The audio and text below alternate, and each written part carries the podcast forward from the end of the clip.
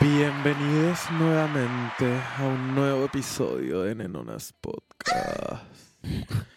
Hoy día vengo de mala de Dominatrix, de diosa de estupenda. Domina, me dicen.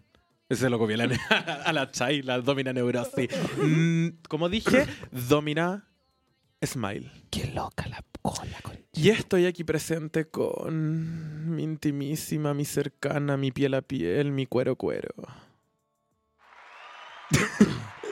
Qué loca la cola. Bienvenidos eh, nuevamente a otro capítulo de Nanas Ya la prima, la prima hoy día no va a hablar mucho. Sí, eh, la verdad es que me obligaron a hacer este capítulo, chicas. Llevo una semana resfriada. Eh, Lleváis como dos y seguís weyando en los una- carretes, una ¿eh? semana ¿Y qué dijo el cual. domingo? El domingo estaba, amiga, quiero ir al fauto. Una semana llevo resfriada porque el domingo pasado me resfrié por trabajar dos días consecutivos. No sigo carreteando, sigo trabajando, dos fines de semana seguido trabajando, porque yo sí trabajo en las Pero fiestas. el domingo me escribiste y dijiste, quiero ir al fauto. Yo sí trabajo en las fiestas, no como tú. No, yo tomo. Entonces yo sigo, eh, tra- incluso este fin de semana tengo que trabajar nuevamente. Entonces no es que esté dureando en las fiestas, estoy trabajando y no tengo otra forma de hacerlo, así que tengo que seguir huellando. Yo trabajo, pero tengo otros tipos de trabajo en esos ambientes. Entonces mi voz eh, no me lo está permitiendo, me estoy cuidando harto, eso sí, chiques. Ya he hecho caso a todo lo que me han dicho, ya he tomado todos los remedios que me han dado, ya me he tomado todos los tríos vale habido y por haber, me he quedado callado, dejé de fumar y sigue igual mi voz. Así que no se preocupen por la voz porque al parecer esta es mi nueva normalidad. Igual te toma lo que quieres. Sí, Está ahí rubiecita, platina. sí, me toma, me toma ser como una zorrona cuica, una vieja zorrona cuica. Sí, te toma, amiga. Eh, sí, la semana pasada estuvimos ausentes porque la semana pasada sí que no tenía voz. Nada, nada, imposible. La vieja Nada. estaba... Sí, nada de nada. Decía, ¿por qué mandas audio? es, que, es que me es más fácil. La he ido recuperando poquitito. Eh, la había recuperado casi por completo para el sábado, pero el sábado tuve que trabajar en un bingo y animarlo. Y ahí la perdí nuevamente. Y se la llevaron también para Conce. Entonces me resfrié. po. Sí, pues esta vía internacional, ya, amiga. Y ahora estoy recuperando a poquitito. Espero estos días descansar un poco lo más posible eh, y poder recuperar la voz. Pero lo bueno de todo es que me siento bien. No tengo síntomas de resfrío, no me duele el cuerpo, no me No, duele... y te veis icónica. No, sí, siempre me veo bien. Icónica, icónica. Así icónica, que amiga. eso, eh, volvimos eh, con un nuevo capítulo. Eh, ya estamos en la cuarta temporada y... Este es eh, el tercero. Es el tercer capítulo de la Tercer cuarta capítulo, temporada. todavía no nos echan. Sí, y estamos como siempre tocando temas relevantes para la comunidad LGBTIQ más en general. Y hoy día vamos a estar hablando de un tema que eh, normalmente siempre nos corresponde a la comunidad LGBTIQ más, pero también de eso queremos conversar. Porque, porque- claro, que, quedó el estigma. Claro. Quedó el estigma y entonces siempre se asocia a. Y ahí también hay temitas porque hemos tenido, hemos ido a un par de eventos de fundaciones que también lo ligan mucho a la Entonces, comunidad. Entonces ahí hay mucho. ¿De qué vamos a estar hablando? Vamos a estar hablando sobre el VIH. eh, ¿Qué es vivir con VIH? ¿Cuáles son los términos correctos? Las preguntas básicas. ¿Qué preguntar? ¿Qué no preguntar? ¿Cuáles son los intereses? ¿Cuáles son las informaciones necesarias? Y para eso, obviamente, vamos, trajimos, no vamos, trajimos a un invitado eh, especial que eh, va a hablar desde la experiencia también, desde el conocimiento, porque eh, creemos que es necesario personas que sepan al pan, pan, vino, vino sobre estos temas, porque yo personalmente tengo referencias, conozco bastante sobre los términos, he trabajado también con fundaciones y he trabajado con ideas que eh, están a favor de, de una buena información sobre el VIH, Ujú. pero eh, no soy una experta y creo que nuestra invitada sí tiene mucho mayores conocimientos que ambas. Sí, yo igual desde, desde mi vereda tengo la información justa y necesaria para hacerme el testeo, estar atente como cada, cada seis meses, me hago chequeo completo de sangre y estoy en esa, pero más que eso no sé. Y de hecho hay una pregunta muy interesante que yo también le quiero hacer al Sí, invitado. yo igual tengo preguntas, yo igual tengo, quiero hoy día a- a- o sea, nutrirme mucho más de información. Y aparte porque- hicimos algo que no hemos hecho antes de poner preguntitas en la historia. Sí. Y me llegaron hartas preguntas. A mí igual, a mí igual me llegaron preguntas y me, y me di cuenta nuevamente que algo que también habíamos conversado antes de iniciar el capítulo, de que queremos partir de la base, creemos que hay preguntas que, mm, que no son, no hay ninguna pregunta estúpida, ¿cachai? Solamente hay personas estúpidas que preguntan. Eh, entonces... O las- y también que no preguntan. Y que no preguntan, claro, ¿cachai? Entonces, desde aquí queremos partir de la base, pero antes, para empezar ya a iniciar la conversación, partamos con nuestra invitada, por favor. Así que un fuerte aplauso Bienvenida, bebé. para Chris. Chris, los micrófonos son tuyos para que tú te presentes como tú deseas ser presentado y conocido. Cuéntanos. Hola, soy Chris. Y yo hice el VIH. Ah, Eh, inventaba al tiro. No. Yo hice. Yo soy el VIH. No, yo soy el rostro de VIH en Chile, chicas. Hoy ya vine a compartir con mis queridísimas, mis intimísimas. Sobrias. Pero no pudieron estar aquí, hoy vez. acá, así que estoy con la... ¿Qué? ¿Qué dijo? estoy con la, la Javi. No, mi nombre es Cristóbal Palma. Como tú me pueden ver, arroba dime Cris también para que puedan ir a ver eh, belleza, por supuesto. Y bueno, me sacaron estas dos desde mi jornada laboral. Como pueden ver, quizás quien está viendo la transmisión, ando como con mi pechera de terapeuta ocupacional. Terapeuta Ahí ocupacional, mira. tú, aquí haciendo resistencia en el hospital. Y nada, bueno, soy una persona viviendo con VIH, hago activismo desde, bueno, desde que lo tengo, po, obvio. Eh, ah, ya, pero la agarraste al tiro el activismo. la agarré al tiro, sí, porque una es dura. Una, una, una dijo, yo voy a lucrar. No, bro. Ah. Eh, no, una se inventaba y claramente, como ustedes han conversado, hay una necesidad importante hoy día de seguir quizás conversando de, de nuevamente. A veces se da por entendido que una conoce ciertos términos, ¿cierto? Eh, o que ya está más o menos eh, sociabilizado, pero es necesario volver, volver a esa conversa eh, en la casa eh, y por supuesto también en la red. Así que activamos ahí con una organización que se llama Heavy, que somos jóvenes y estudiantes viendo con VIH. Nos pueden seguir también en Instagram. Y nada, muy lo vamos a feliz compartir de la estar hoy día con ustedes para conversar de esto tan importante que, que nos pasa a las redes también. Sí, por supuesto. ¿Sabéis que me acabo de dar espérame. cuenta? Que nunca he tenido una conversación con alguien con VIH que tiene información. La única vez que yo he tenido conversación de VIH con alguien ha sido en el proceso que eh, se entera y que estamos averiguando juntos. Como en esa... Como por eso yo creo sí, que yo creo también que por eso tan también Eh, primero, eh, tus pronombres, mi amor, porque a todos nuestros invitados les preguntamos sobre sus pronombres, porque en casa recuerden que siempre es importante preguntar su pronombre y a Sí, nadie le tiene que molestar que los pregunten. Totalmente. Mis pronombres son él, ella y bonita. Me encanta. Con preferencia en el último. Eh. Ya, perfecto. Entonces, eh, sí, yo creo que antes de empezar a meternos de lleno, es plantearnos un poco desde la base en la cual nos estamos parando para la información.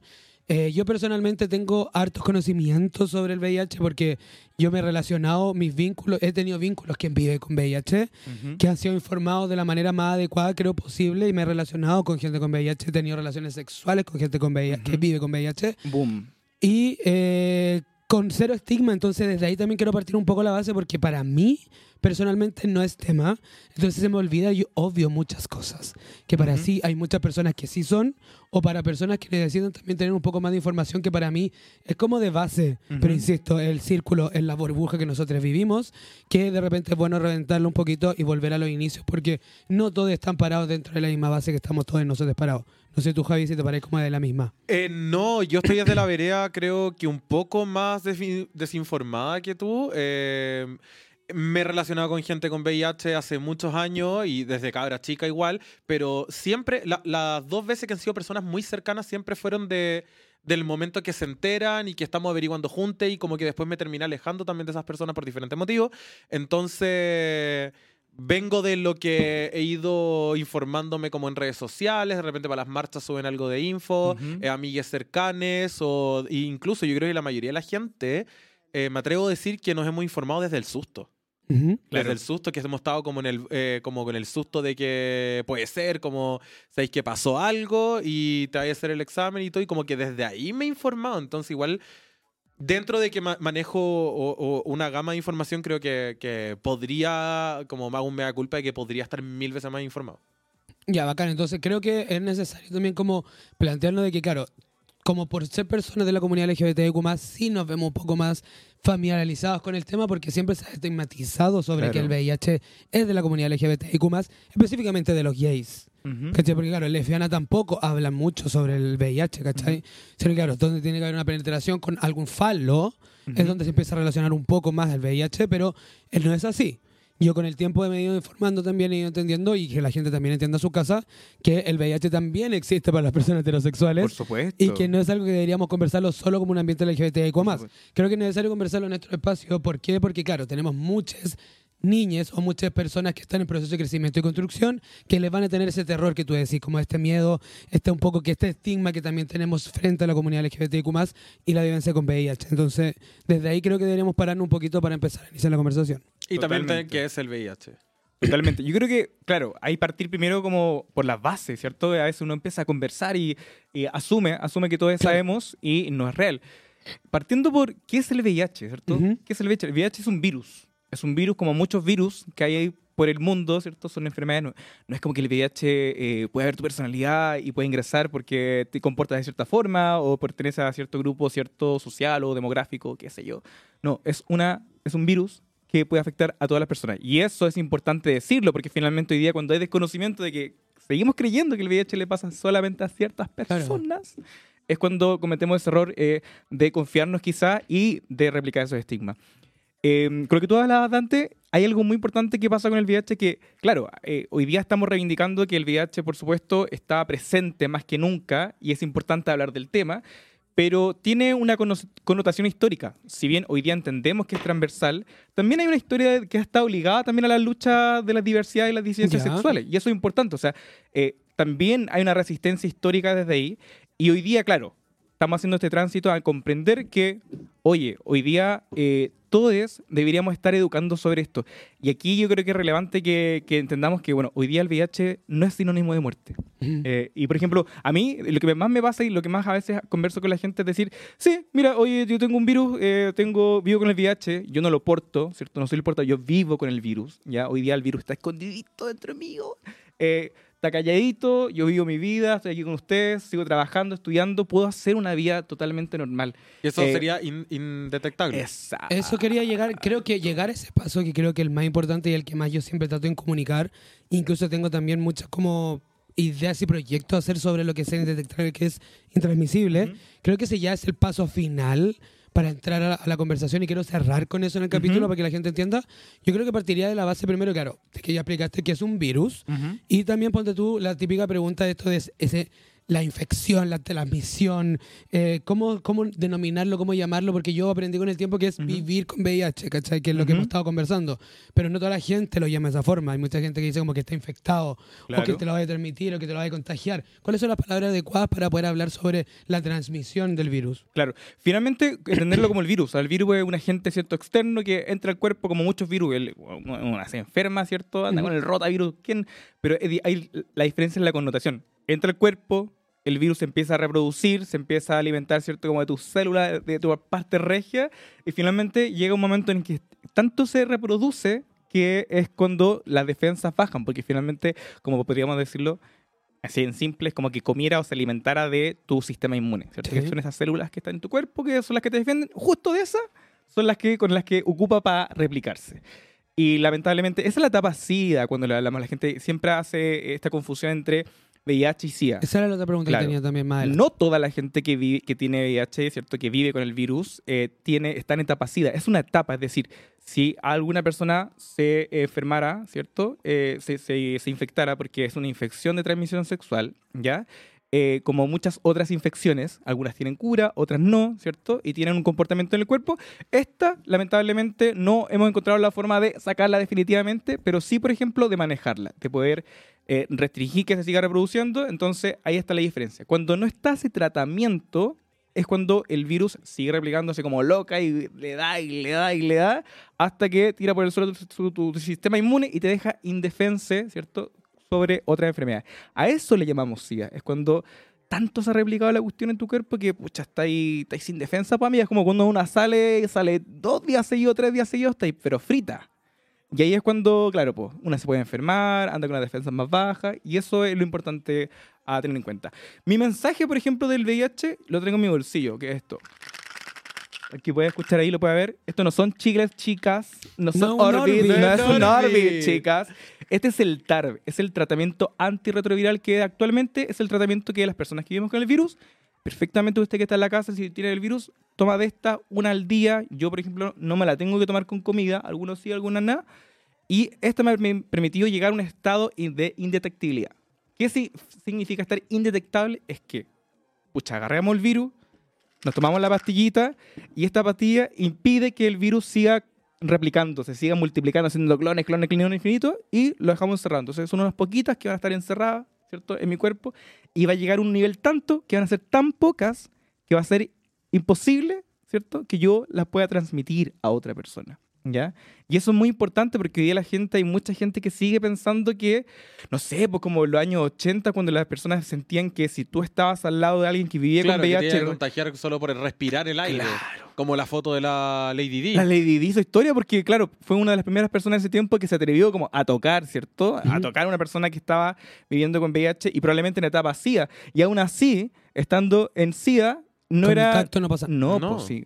Finalmente... Bueno, eso también, ah, para poner en contexto, porque a lo mejor hay mucha gente que no sabe esa- ese hecho histórico que pasó, que la Lady Di, porque siempre fue muy icónica por todo el mundo, ya, ya si no saben quién es. Lady Di, ahí googleen, por favor. Pero la Vean The Lady Crown. Di, claro, eh, siempre fue icónica por todos los tiempos y una de las iconicadeces que se pegó fue que efectivamente eh, había una persona que era que dijo que tenía VIH, que era como abiertamente pública, que vivía con VIH, y claro, efectivamente Fue lo más hospital. probable Fue a visitar Claro, lo más probable que estaba en etapa de SIDA, ya como que Sí. sus Ujú. defensas estaban tan bajas que ahí donde ya pasa Claro. la etapa de SIDA, que es una enfermedad ya desde, desde la- el Es crecimiento del VIH. Ujú. Eh, es el síndrome y- de Síndrome de inmunodeficiencia, chicos. Adquirida, ¿no? Sí. Exactamente. Entonces eh, ya estaba en ese tipo de etapa en el cual como que nadie se quería acercar, básicamente era como un leproso en la vida. Y la Lady Di eh, decidió darle la mano, incluso hay videos, como que esa, esa parte fue icónica porque ahí como que humanizó de cierta forma Ujú. algo que estaba totalmente demonizado por el ser humano. Ujú. ¿Cachai? Entonces, esa fue una etapa icónica, fue algo, un, un momento como, como culmin, o sea, como histórico en, el- en, la, en la historia, valga la redundancia, Ujú. de la, del, del desarrollo del VIH y de la información del VIH. ¿Y ahí qué lección nos queda, chicas? Que hay mucho del VIH, o como se entiende que es el estigma. Claro. Sí, y esa es la cuestión importante hoy día. Lo que quizás la historia ha matado tantas personas, eh, y tal vez sigue hoy día afectando a muchas personas, es el estigma. Hay mucha gente que con estas pastillas podemos perfectamente seguir viviendo. Sí, pues. Pero ¿qué hace que hoy día quizás la gente no se tome las pastillas, por ejemplo, o no quiera hacerse el test, o que entre en una depresión profunda, ¿cierto?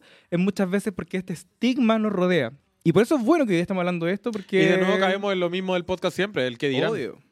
Oye, sí, espérame un segundo. Antes de continuar, no sé si la gente que esté conectada, por favor, también puede mandar unos audios para compartir con nosotros al más 569-3940-2671, que está por acá arriba en Bueno, está la pantalla, bebé. de la pantalla, debería estar, y si no, Javi, repítelo porque estoy cansada ya. Más 569-3940-2671. Y nuestro querido productor tiene una pregunta, así que Ah, no, let's go. eh, había leído una pregunta por acá que estaban haciendo interno. eh, si las, pastillas se pueden, son gratis, hay que pagar el tratamiento. Y ¿cómo antes funciona? de esa pregunta, yo tenía una pregunta que va ligada a eso.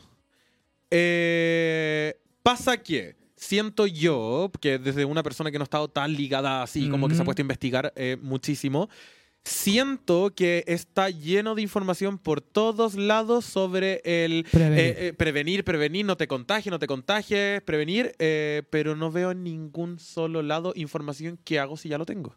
Claro. ¿Qué paso sigo? Entonces, ahí yo creo que también está el terror de la gente que no se quiere hacer el examen. Yo he estado con gente que no ha querido hacerse el examen y yo he tenido la pelea como co- estando con pareja como bebé, Ujú. hagamos el examen. Creo que es una conversación muy sana. Eh, yo me lo, me lo hago eh, seguido. Incluso me lo voy a hacer ahora, dijo. Hagámosla acá en vivo. Eso, mamona. Pero mm, es, eh, ha sido, o sea, eh, he estado en esos momentos donde la gente no se quiere hacer el examen por el miedo que le tienen a recibir, a- a- a de- después que hay como a la deriva. No, siento yo, desde un lado más ignorante, que creo que más de la mayoría de la gente debe ser esa... eh, eh, debe estar en una postura parecida que no hay información de qué hago después y el que hago después va ligado como dónde las consigo y todo eso. Claro. Sí, algo importante en relación al tratamiento, ya este es el tratamiento. Nosotras podemos acceder, aquí en Chile, tenemos la- las personas tenemos, ¿cierto? Tanto una previsión de salud, puede ser... eh, Fonas Isapri. Claro, privada o pública. Y con la privada se arregla usted, mija, con su, su establecimiento, dijo la otra. Pero, y también en, en salud pública en particular, quizás que las personas que a veces preguntan, porque obviamente es difícil acceder a un tratamiento, ¿cierto? Hoy día existe algo que se llaman el GES. Para la antigua, el auge actual GES, que son las garantías explícitas en salud. ¿Y qué son las garantías explícitas en salud? Dirás tú. Son estas eh, particulares como patologías, ¿cierto? Enfermedades que so- están aseguradas para que nosotros tengamos acceso, ¿cierto? Y está la GES 18, es para el VIH. Entonces, usted aquí día en Chile, actualmente por la ley de VIH, usted, si es diagnosticada, ¿cierto? Tiene acceso sí o sí a estas pastillas de forma gratuita, ¿ya? ¿Y a dónde me tengo que dirigir? Eh, a tu sistema, al, al hospital, ¿cierto? Donde estés eh, remitida. Probablemente cuando nosotras nos hacemos el test de VIH, eh, puede ser en algún tipo de fundación, a veces están estos ciertos operativos, Sí.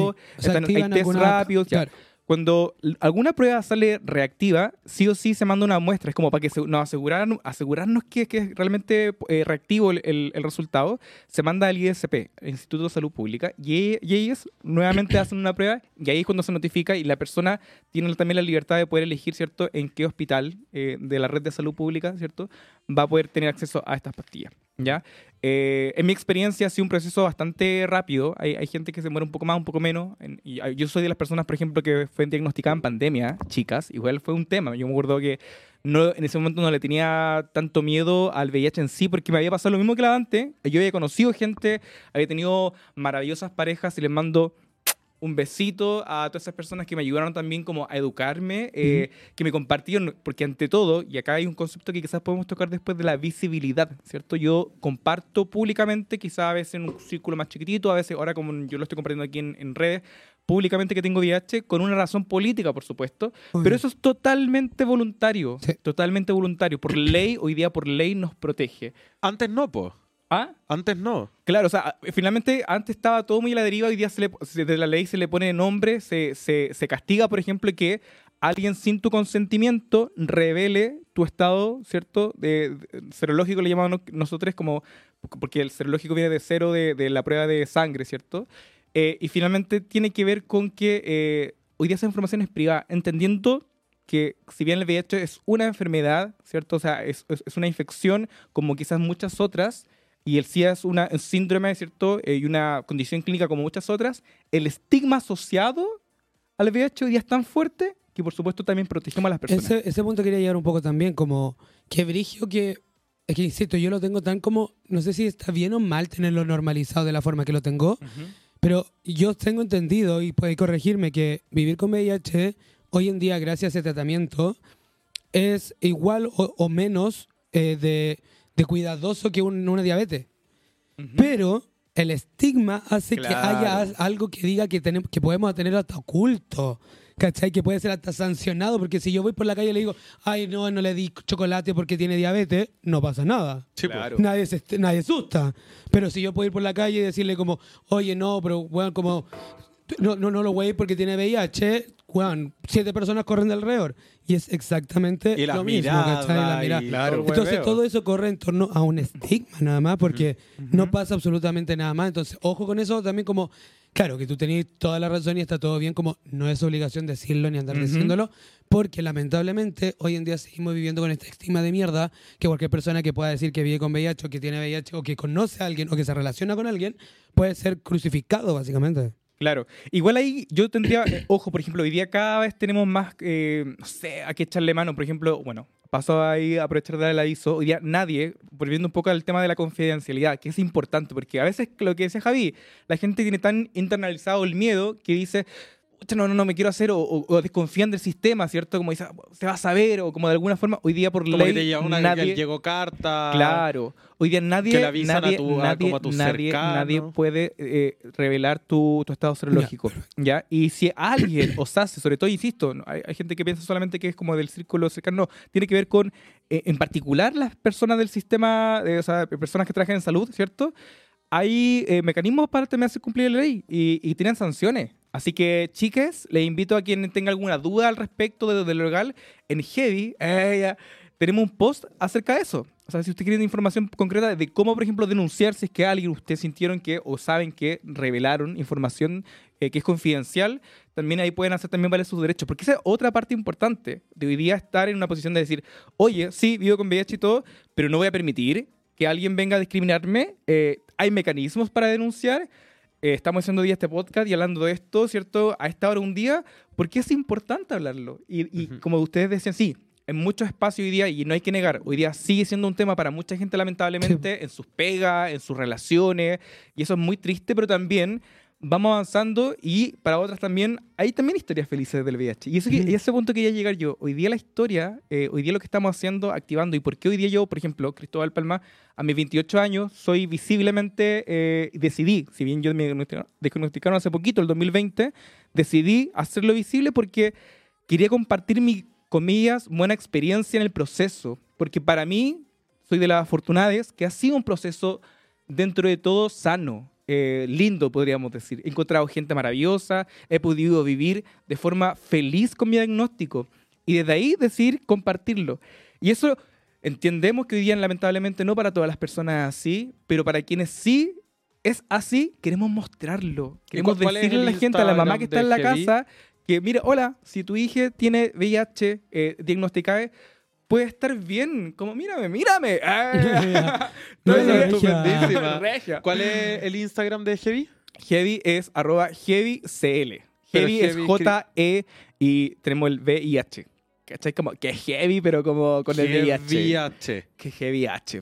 Hay un juego de palabras que le mando un besito a mi Luca, que se le ocurrió. Así que Heavy nos puede encontrar. Ex Sevi. Tengo una preguntita eh, que mandaron acá en el Instagram.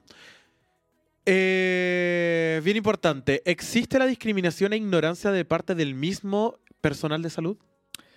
Eso yo creo que es fácil de responder, ¿cierto? ¿Cuántas veces nos ha pasado que en los lugares donde menos deberían discriminarnos eh, o debería haber mejor manejo, pasa? Pasa en todos lados. Yo tengo una experiencia Ujú. una vez eh, sobre lo que dijiste. La, eh, una, yo creo que la primera vez que me hice el examen. Igual cabra chica. Y, y asustada más encima, po. Eh, sin información, sí, ahí no sabía nada, no me habían relacionado. Conocía tres colas en mi vida. Tres plumas. Chef Pluma. Y me fui a hacer el examen y estaba sentado en el pasillo y la enfermera la enfermera gritaba como la señora no sé cuánto, no sé qué, la señora no sé cuánto, eh, acá el VIH, al frente de toda la gente y yo pendejo paqueado, terrible. asustado y lo gritó en todo el pasillo. A mí en verdad me dio lo mismo, después fue como ya en verdad me vale. Pero hay gente que le afectaría heavy. Obvio, A obvio. VIH Instagram. siga. Incluso, o sea, no, no- de base, claro, está la gente que le afecta mucho y, y es, y eso es lo terrible cuando la gente desconfía porque después no vuelve, pues si tenía una mala experiencia, Sí, no volví ni cagando. Entonces, lo importante es, por supuesto, siempre tener estas capacitaciones, siempre recordar y por su, y ahí no solamente la labor, claro, de descansar todo en el eh, eh, personal de salud, ¿cierto? Que esperemos que siempre esté a la altura y en eso hay que, hay que, hay que trabajar, pero también una tiene que estar informada para decir, mi amor, no, no, no, no, como así no es la cosa. Y aquí te tengo la ley, ¿cachai? Como eso, y eso es lo que nos falta hoy día también empoderarnos de decir, exigir nuestros derechos como en ese sentido. Insisto, y esto no va solamente para las personas que viven con VIH, para cualquier persona, cualquier examen. Yo no tengo por qué compartir, no sé, porque tengo, me salió la diabetes positiva, qué sé yo, y son mis datos personales. Entonces, también como eh, con esa información que es personal, debiera manejarse con majo- me- mejor tacto. ¿Sí? A mí me pasó también, yo, bueno, ante todo, tengo VIH. Yo también eh, fui de las chicas, de las primeras del reality de la Monkeypox, Viruela del Mono, el, el año Ah, pasado. ¿verdad, Sí, po? chicas. Qué dura. Y también me pasó lo mismo, como que fui a, a la posta, que estaba paqueada y, lo- y en la posta la señora me pasó que mm, decía, ¿qué tiene? ¿Qué qué? Y la ventanilla decía, es que tengo... eh, Era como los primeros casos, como yo, los primeros 30 casos estaba la cuestión en el boom, de la primera temporada, chicas. Y la señora que, que tiene viruela, y en ese momento me acuerdo, toda la gente me miró, y son de las cosas que no hay que hacer. Así que también, chicas, si ustedes tienen eso, en el sistema de salud también está una cosa que se llama la OIRS, que es como una oficina, ¿cierto?, de reclamo en particular, ¿Ya? Usted puede llegar ahí, puede, puede denunciar también malos tratos, así que también es importante saber que podemos tener una acción frente a esas malas prácticas, que ojalá que no se den. No tenía ni idea. Ahí está. po. Me encantó porque, insisto, vuelvo y repito que es lo mismo que conversamos antes, como hay que... El estigma está, ¿cachai? Ujú. Como esa guaya no la vamos a poder combatir. ¿Cachai? Que es lo que hemos dicho muchas veces en el podcast, como nosotros acá te vamos a dar herramientas para que la piedra que te llegue no te duela. La piedra, La te, piedra va a te va a llegar igual. maricón, ¿cachai? Como no me puedo hacer cargo de la piedra que te ha tirado un homofóbico porque el homofóbico no lo Claro. puedo callar, pero sí te podemos dar herramientas para que no te duela. Claro. Y ahora podemos hacer exactamente lo mismo, como la discriminación va a estar, el estigma va a estar, sí podemos tener herramientas para Claro. poder evitarlo, ¿cachai? Entonces ahora sabemos que hay algo jurídico que se puede hacer, ¿cachai? Totalmente. O sea, tírame la piedra y nos vemos en tribunales. Eso. Eso. Tal cual, me encantó. Oye, eh, yo también tengo un par de dudas, pero tengo muchas cosas que también poder agregar y conversar, pero creo ¿No que... estudiaste, Dante? Eh, Eh. pero creo que es súper importante como solucionar estas dudas como más de base para poder meternos un poco porque insisto que creo que es muy importante introducirnos en el tema de indetectable e intransmisible, Exacto. que es algo que no se habla mucho Exacto. y yo tengo una hipótesis de por qué no, entonces quiero decirla, pero más adelante. Antes de eso, eh, IHateYou.ugu. Mm, Eh, yo te quiero. ¿Se transmite por heridas o por fluidos?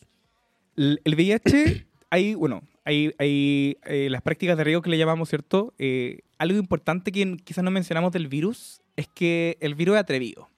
Es atrevido, porque se cree más de lo que puede. eh, o sea, el virus dentro ¿Cómo del eso? cuerpo, dentro del cuerpo, se inventa. Es decir, se reproduce, se hace la indestructible, uno la puede tener indetectable encerradita, pero la taipos, porque es dura, porque es resistente. No hemos encontrado la cura aún. Eh, yo diría que también por falta de interés y ponerle plata a la cuestión, pero aún no tenemos la cura. Pero fuera del cuerpo, el virus pues contacto en el oxígeno Es muere. Son tres es plumas. Perkin. es Perkin, Es fuera, fuera- Perkin. es terrible Perkin. Entonces, si usted se pone a comparar, por ejemplo, ¿por qué la diferencia y por qué es importante tener esa consideración? Porque, por ejemplo, el COVID. El COVID en el cuerpo es choro dentro del cuerpo y fuera del cuerpo también Sí, es choro porque se, se contagia, pero es que hasta como un toque, un saludo, una gotita, ya. Y, es- y fue tan masivo, por ejemplo, el COVID en su momento porque es un virus también, pero que, dent- que fuera del cuerpo tiene una resistencia y puede durar horas. Horas, horas, horas en superficie. Y por eso se, se contagia, ¿cierto? Porque ahí Sí, pues. no necesita de, de pasar directamente Esa es la de una persona. contagiar y transmitir. Exacto, porque Mm. fuera del cuerpo, el, el virus como el COVID, insisto, que es la más famosa últimamente, vendrán otras, eh, puede resistir, po, pero el VIH fuera del cuerpo no. Entonces, por eso no es casualidad, y aquí va con esto. Las formas en que se transmite el VIH es directamente, ¿cierto? En las relaciones sexuales. ¿Por qué? Porque cuando hay relaciones sexuales, ¿cierto? Están las mucosas, tenemos, pasamos de un ambiente calentito a otro ambiente calentito directamente, estamos pegaditas, ¿cierto? Y eso es lo que permite. O también, por ejemplo, que también es la transmisión vertical que se le llama, ¿cierto? Eh, cuando eh, de madre a hija, Sí. ¿cierto? Una, una persona que ya que, que puede gestar eh, y que le puede transmitir, ¿cierto? El virus a, una, a, una, a, sus hijas también por la leche materna. Entonces, son otro tipo de, como de, de mecanismo y es también importante y no invisibilizarlo. Eso también existe hoy día y es también parte de la resistencia. Y de- del- del comentar, como tú decías en un principio, esto no es solamente de las personas de la diversidad sexual, ¿cierto? Sino que nos puede pasar a todos. Y también otros cuando una, no sé, pues, práctica también de riesgo, las personas que lamentablemente eh, por descuido, a veces clínico o por decisión, comparten, no sé, pues, implementos como jeringas, ¿cierto? Que te contengan Claro. sangre, ya.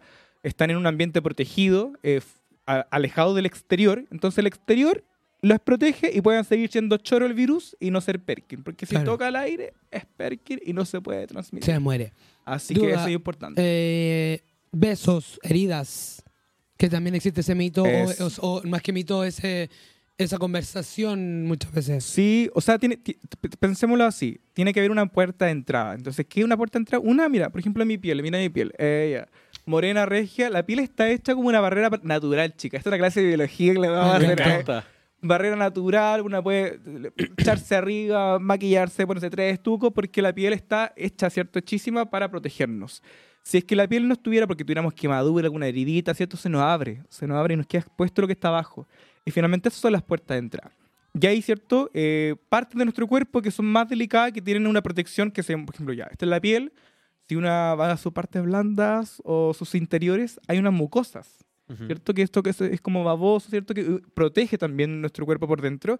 Y eso también se puede lesionar y por ahí también puede haber transmisión. Entonces, entre más expuesto estemos, ¿cierto? A heridas a- o a roces, por eso la, hablamos de la, la transmisión sexual, porque es tan, tan importante, tan relevante dentro de todas las eh, conductas de riesgo, es porque existe alta probabilidad en el roce, roce, roce continuo. eh, Claro. eh, claro, Por, por eso mismo también en el, eh, se, se transmite más por sexo anal. Claro, y ahí, ¿por qué la diferencia ahí? Qué bueno que se, que se conozca. O sea, no, no quiere decir que todas las personas que son receptoras de algún tipo van a tener toda o- pero sí hay algo natural de una le enseña esto, y que bueno, ojalá se enseñara en el colegio, de que, claro, hay más probabilidades. Hay más probabilidades, ¿cierto?, en el sexo penetrativo, eh, más que, por ejemplo, en el sexo oral, ¿cierto? O en otro tipo como de- de- de- de vinculación o como prácticas sexuales. ¿Por qué?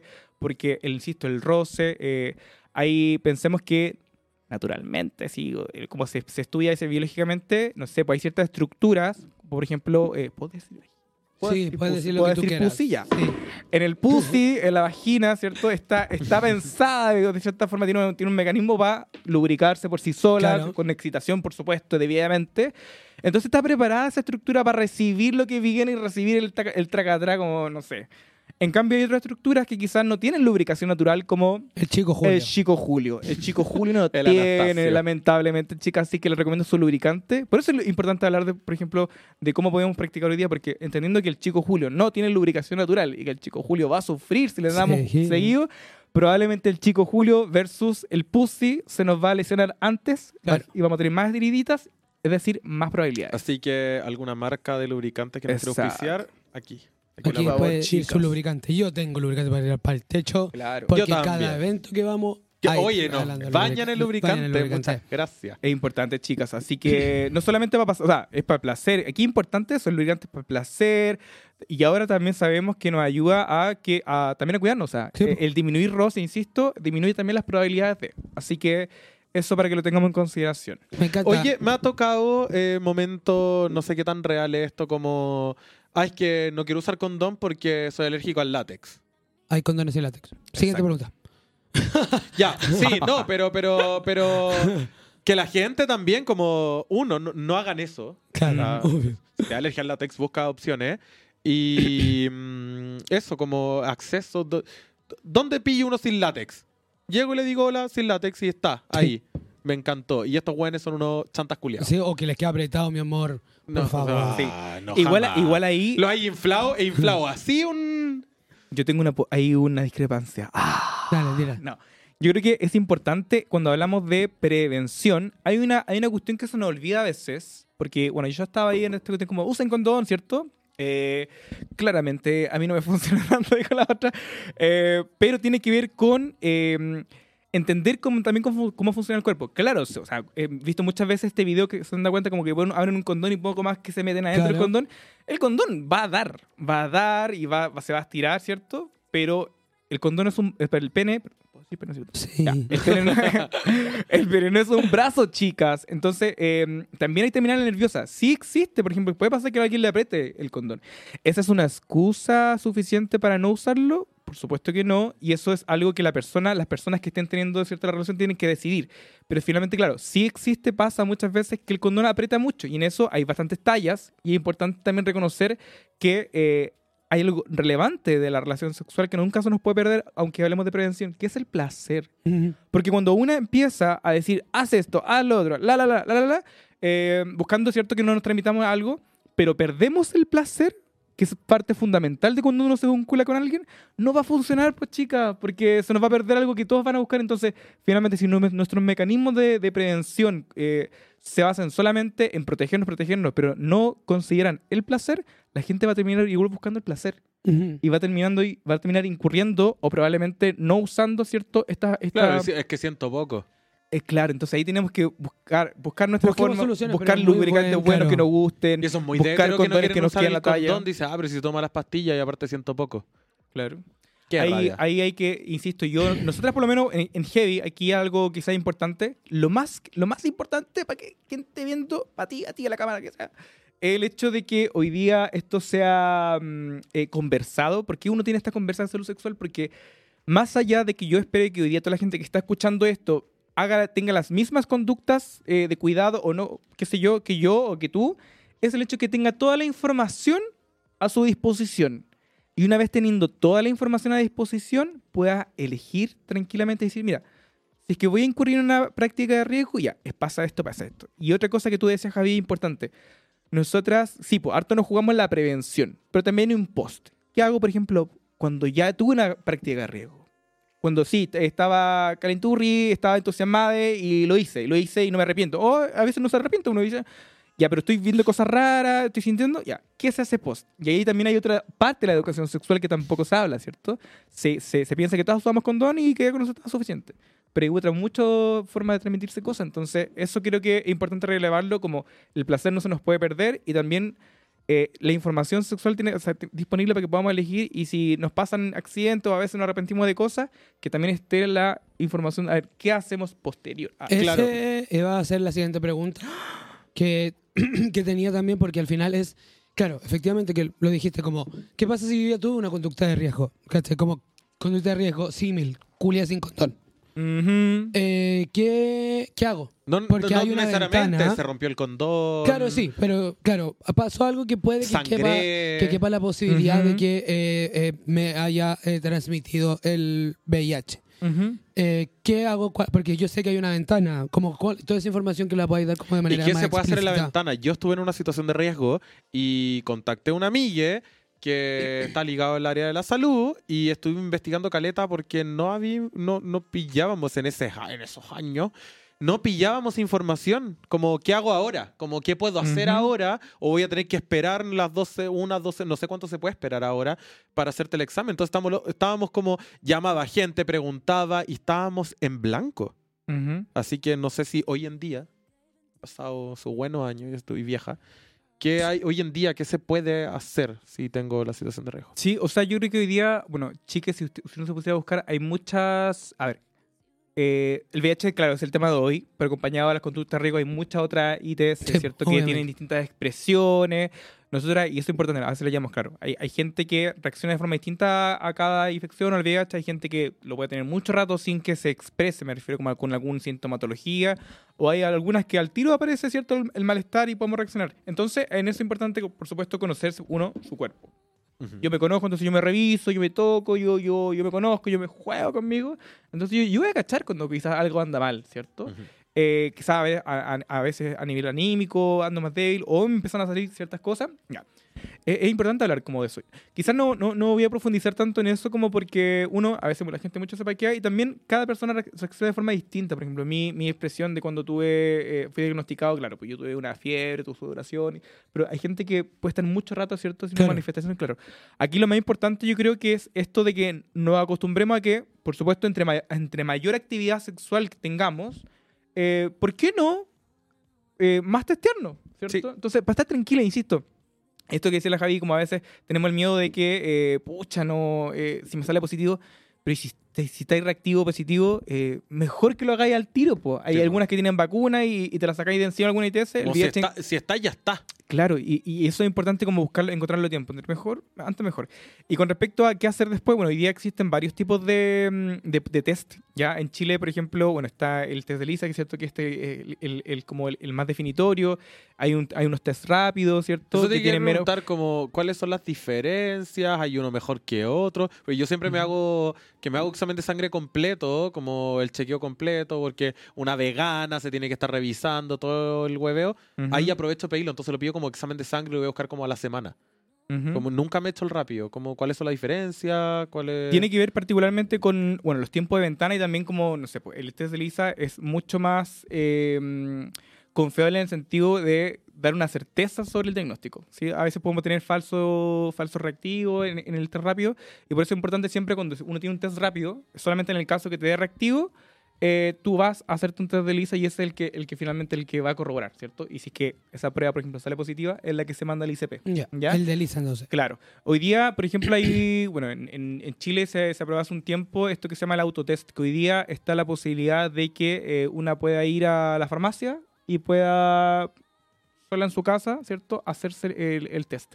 Eh, y eso, eso es importante porque, eh, bueno, son gran parte de cuando uno piensa eh, en, el post, en el post, ¿cierto?, eh, de riesgo, está eh, el miedo a hacerse el examen. Entonces, hoy día tú tienes la posibilidad, si tienes alguna duda, quizás de ir a hacértelo y obviamente ese después tiene que ser corroborado por Claro. uno, ¿ya?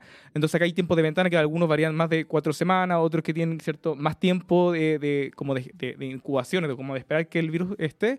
Em, pero va a depender, insisto, del tipo de test que usemos y hoy día eh, lo importante es que entendamos que eh, siempre estar informados como de eh, cuándo tuve más o menos mi conducta, calcular, ¿cierto? Con cada uno de los test que nos vayamos a tomar. Si usted va al, al- al- a estos operativos, probablemente sea test rápido. Ya no Sí. están permitidos Normalmente son los test Claro. rápidos los que te hacen tú como en estos eventos, en estos como... Claro, a la clínica te tomáis el test de Lisa, que es Claro. el que te toman. ¿Ya? Y, y es importante porque algo que se nos pierde a veces con el post, también está la posibilidad, hoy día existe la PEP, por ejemplo, Ujú. que la profilaxis, eh, como cuando uno ya tiene, tiene, ya tuviste la conducta de riesgo, ¿cierto? Puede acceder a esta como pastillita que te funciona eh, posterior, ¿cierto? A la conducta de riesgo y tú puedes tener la oportunidad como de quizás eh, evitar que el virus, ¿cierto? Si es que tuviste... eh, ¿Y so- son los mismos fármacos? ¿Como Oh. parecidos? no, no, no es el mismo que este, es otro distinto. Ya. Es otro distinto. ¿Y dónde puedo conseguir ese? Como, ¿qué pasa? En este minuto como eh, chucha, tuve, eh, tuve contacto de riesgo, Ujú. estoy al otro día ya sobria, arrepintiéndome, ¿qué hago? Y aquí yo tengo, creo que eh, esta, esta es mi visión, por ejemplo, quizás como recomendación para las chiques. Eh, claro, una, cuando están estos mm, operativos, encuentro que siempre, bueno, "Ah, tú estás caminante en la 1, va a decir, mira, ¿por qué no? Paso, me saca la duda, ¿cierto? Ujú. Eh, y aquí hay una, hay una cuestión que es importante, claro. Si tú estás ahí tranquilo con, con eso, si hay personas que hay que reconocer, nos produce más angustia quizá, y eso Obvio. a veces queremos ir acompañados, o queremos tener, tomar nuestro tiempo, o nuestra, eh, insisto, no queréis estar, no sé, por el, si va el operativo a la 1, queréis tomártelo ahí porque no sabéis cómo reaccionar, o estáis para acá. Ya, por supuesto, por cosas como esa, por ejemplo, también se justificó el autotest, finalmente, Ujú. ¿cierto? Que tengo eh, sola en mi casa, me puedo hacer el test y esperar el resultado, y si es algo extraño, voy y confirmo. Pero, por ejemplo, si es que yo ya estoy viendo que me siento más o menos mal, o como que en verdad tuve una conducta de riesgo, o pasa esto que es muy bueno, yo lo hice cuando a mí me dieron mi diagnóstico, yo dije, chuta, ya, me pilló este desgraciado. Eh, hice una lista, tengo una lista como de. de, de todos con quienes estudiando medicina. Ah. Tenía ahí como, y, y le empecé a No hablar, era hola pandemia". bebé. Y eso es algo, una conducta maravillosa que a veces nosotros hablamos con nuestras amigas. A mí suma puntos siempre la vida la que me dice, hola, oye, me dio reactivo quizá, o creo que tengo, no sé, sífilis. eh. A mí esa persona, digo, gracias bebé, voy a hacerme la prueba, voy a Claro. hacerme tal.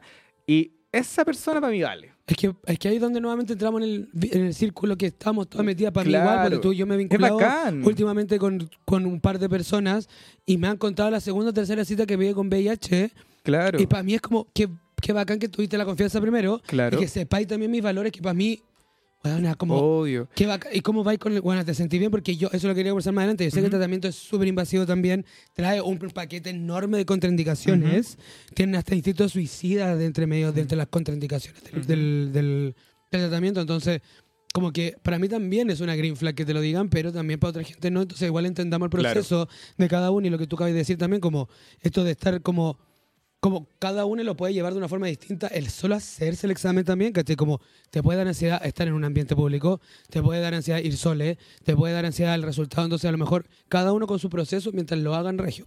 Claro.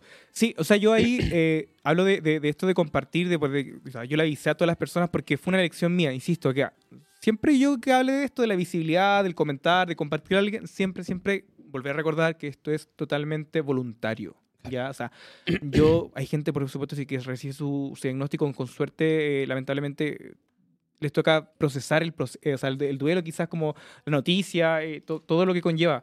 A, a mí en lo particular como que estuve más tranquilo y pude decir, oye, chiquillas, vayan a hacerse el test, eh, probablemente puedan tenerlo, ¿cachai? Y ahí yo tuve de todo tipo de reacciones, gente que me, pucha, me, me, me, me, abrazó, ¿cachai? Como que lo valoró mucho, me preguntó cómo, me, me contaron cómo les fue, hay gente que se enojó un poquito, fue un par, fue el menos, y eso fue bacán también, como habló de con quienes me estoy vinculando. Sí. Sí. Y otros que tal vez están un poco más pegados, pero al final todo ok. Entonces, finalmente yo lo hice y creo que es importante eh, cuando una, si es que quiere, puede, ¿cierto? Hacerlo.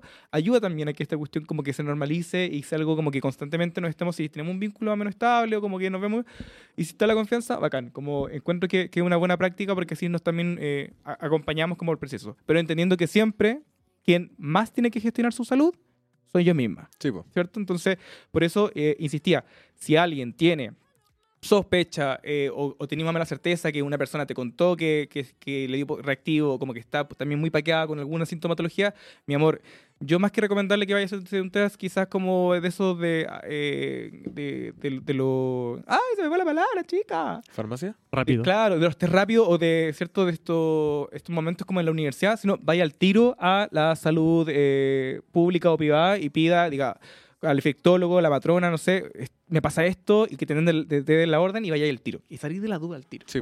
Eso, eso es lo mejor que hace que, chiques, aquí no estamos eh, jugando a hacer Medicare ni nada, así que si usted tiene alguna duda, lo mejor es ir a hacerte el test. Duda, hay eh, el, el, el- el tramo de ventana, porque al final si yo tuve una, un- una conducta de riesgo ayer, ¿hoy día puedo ir?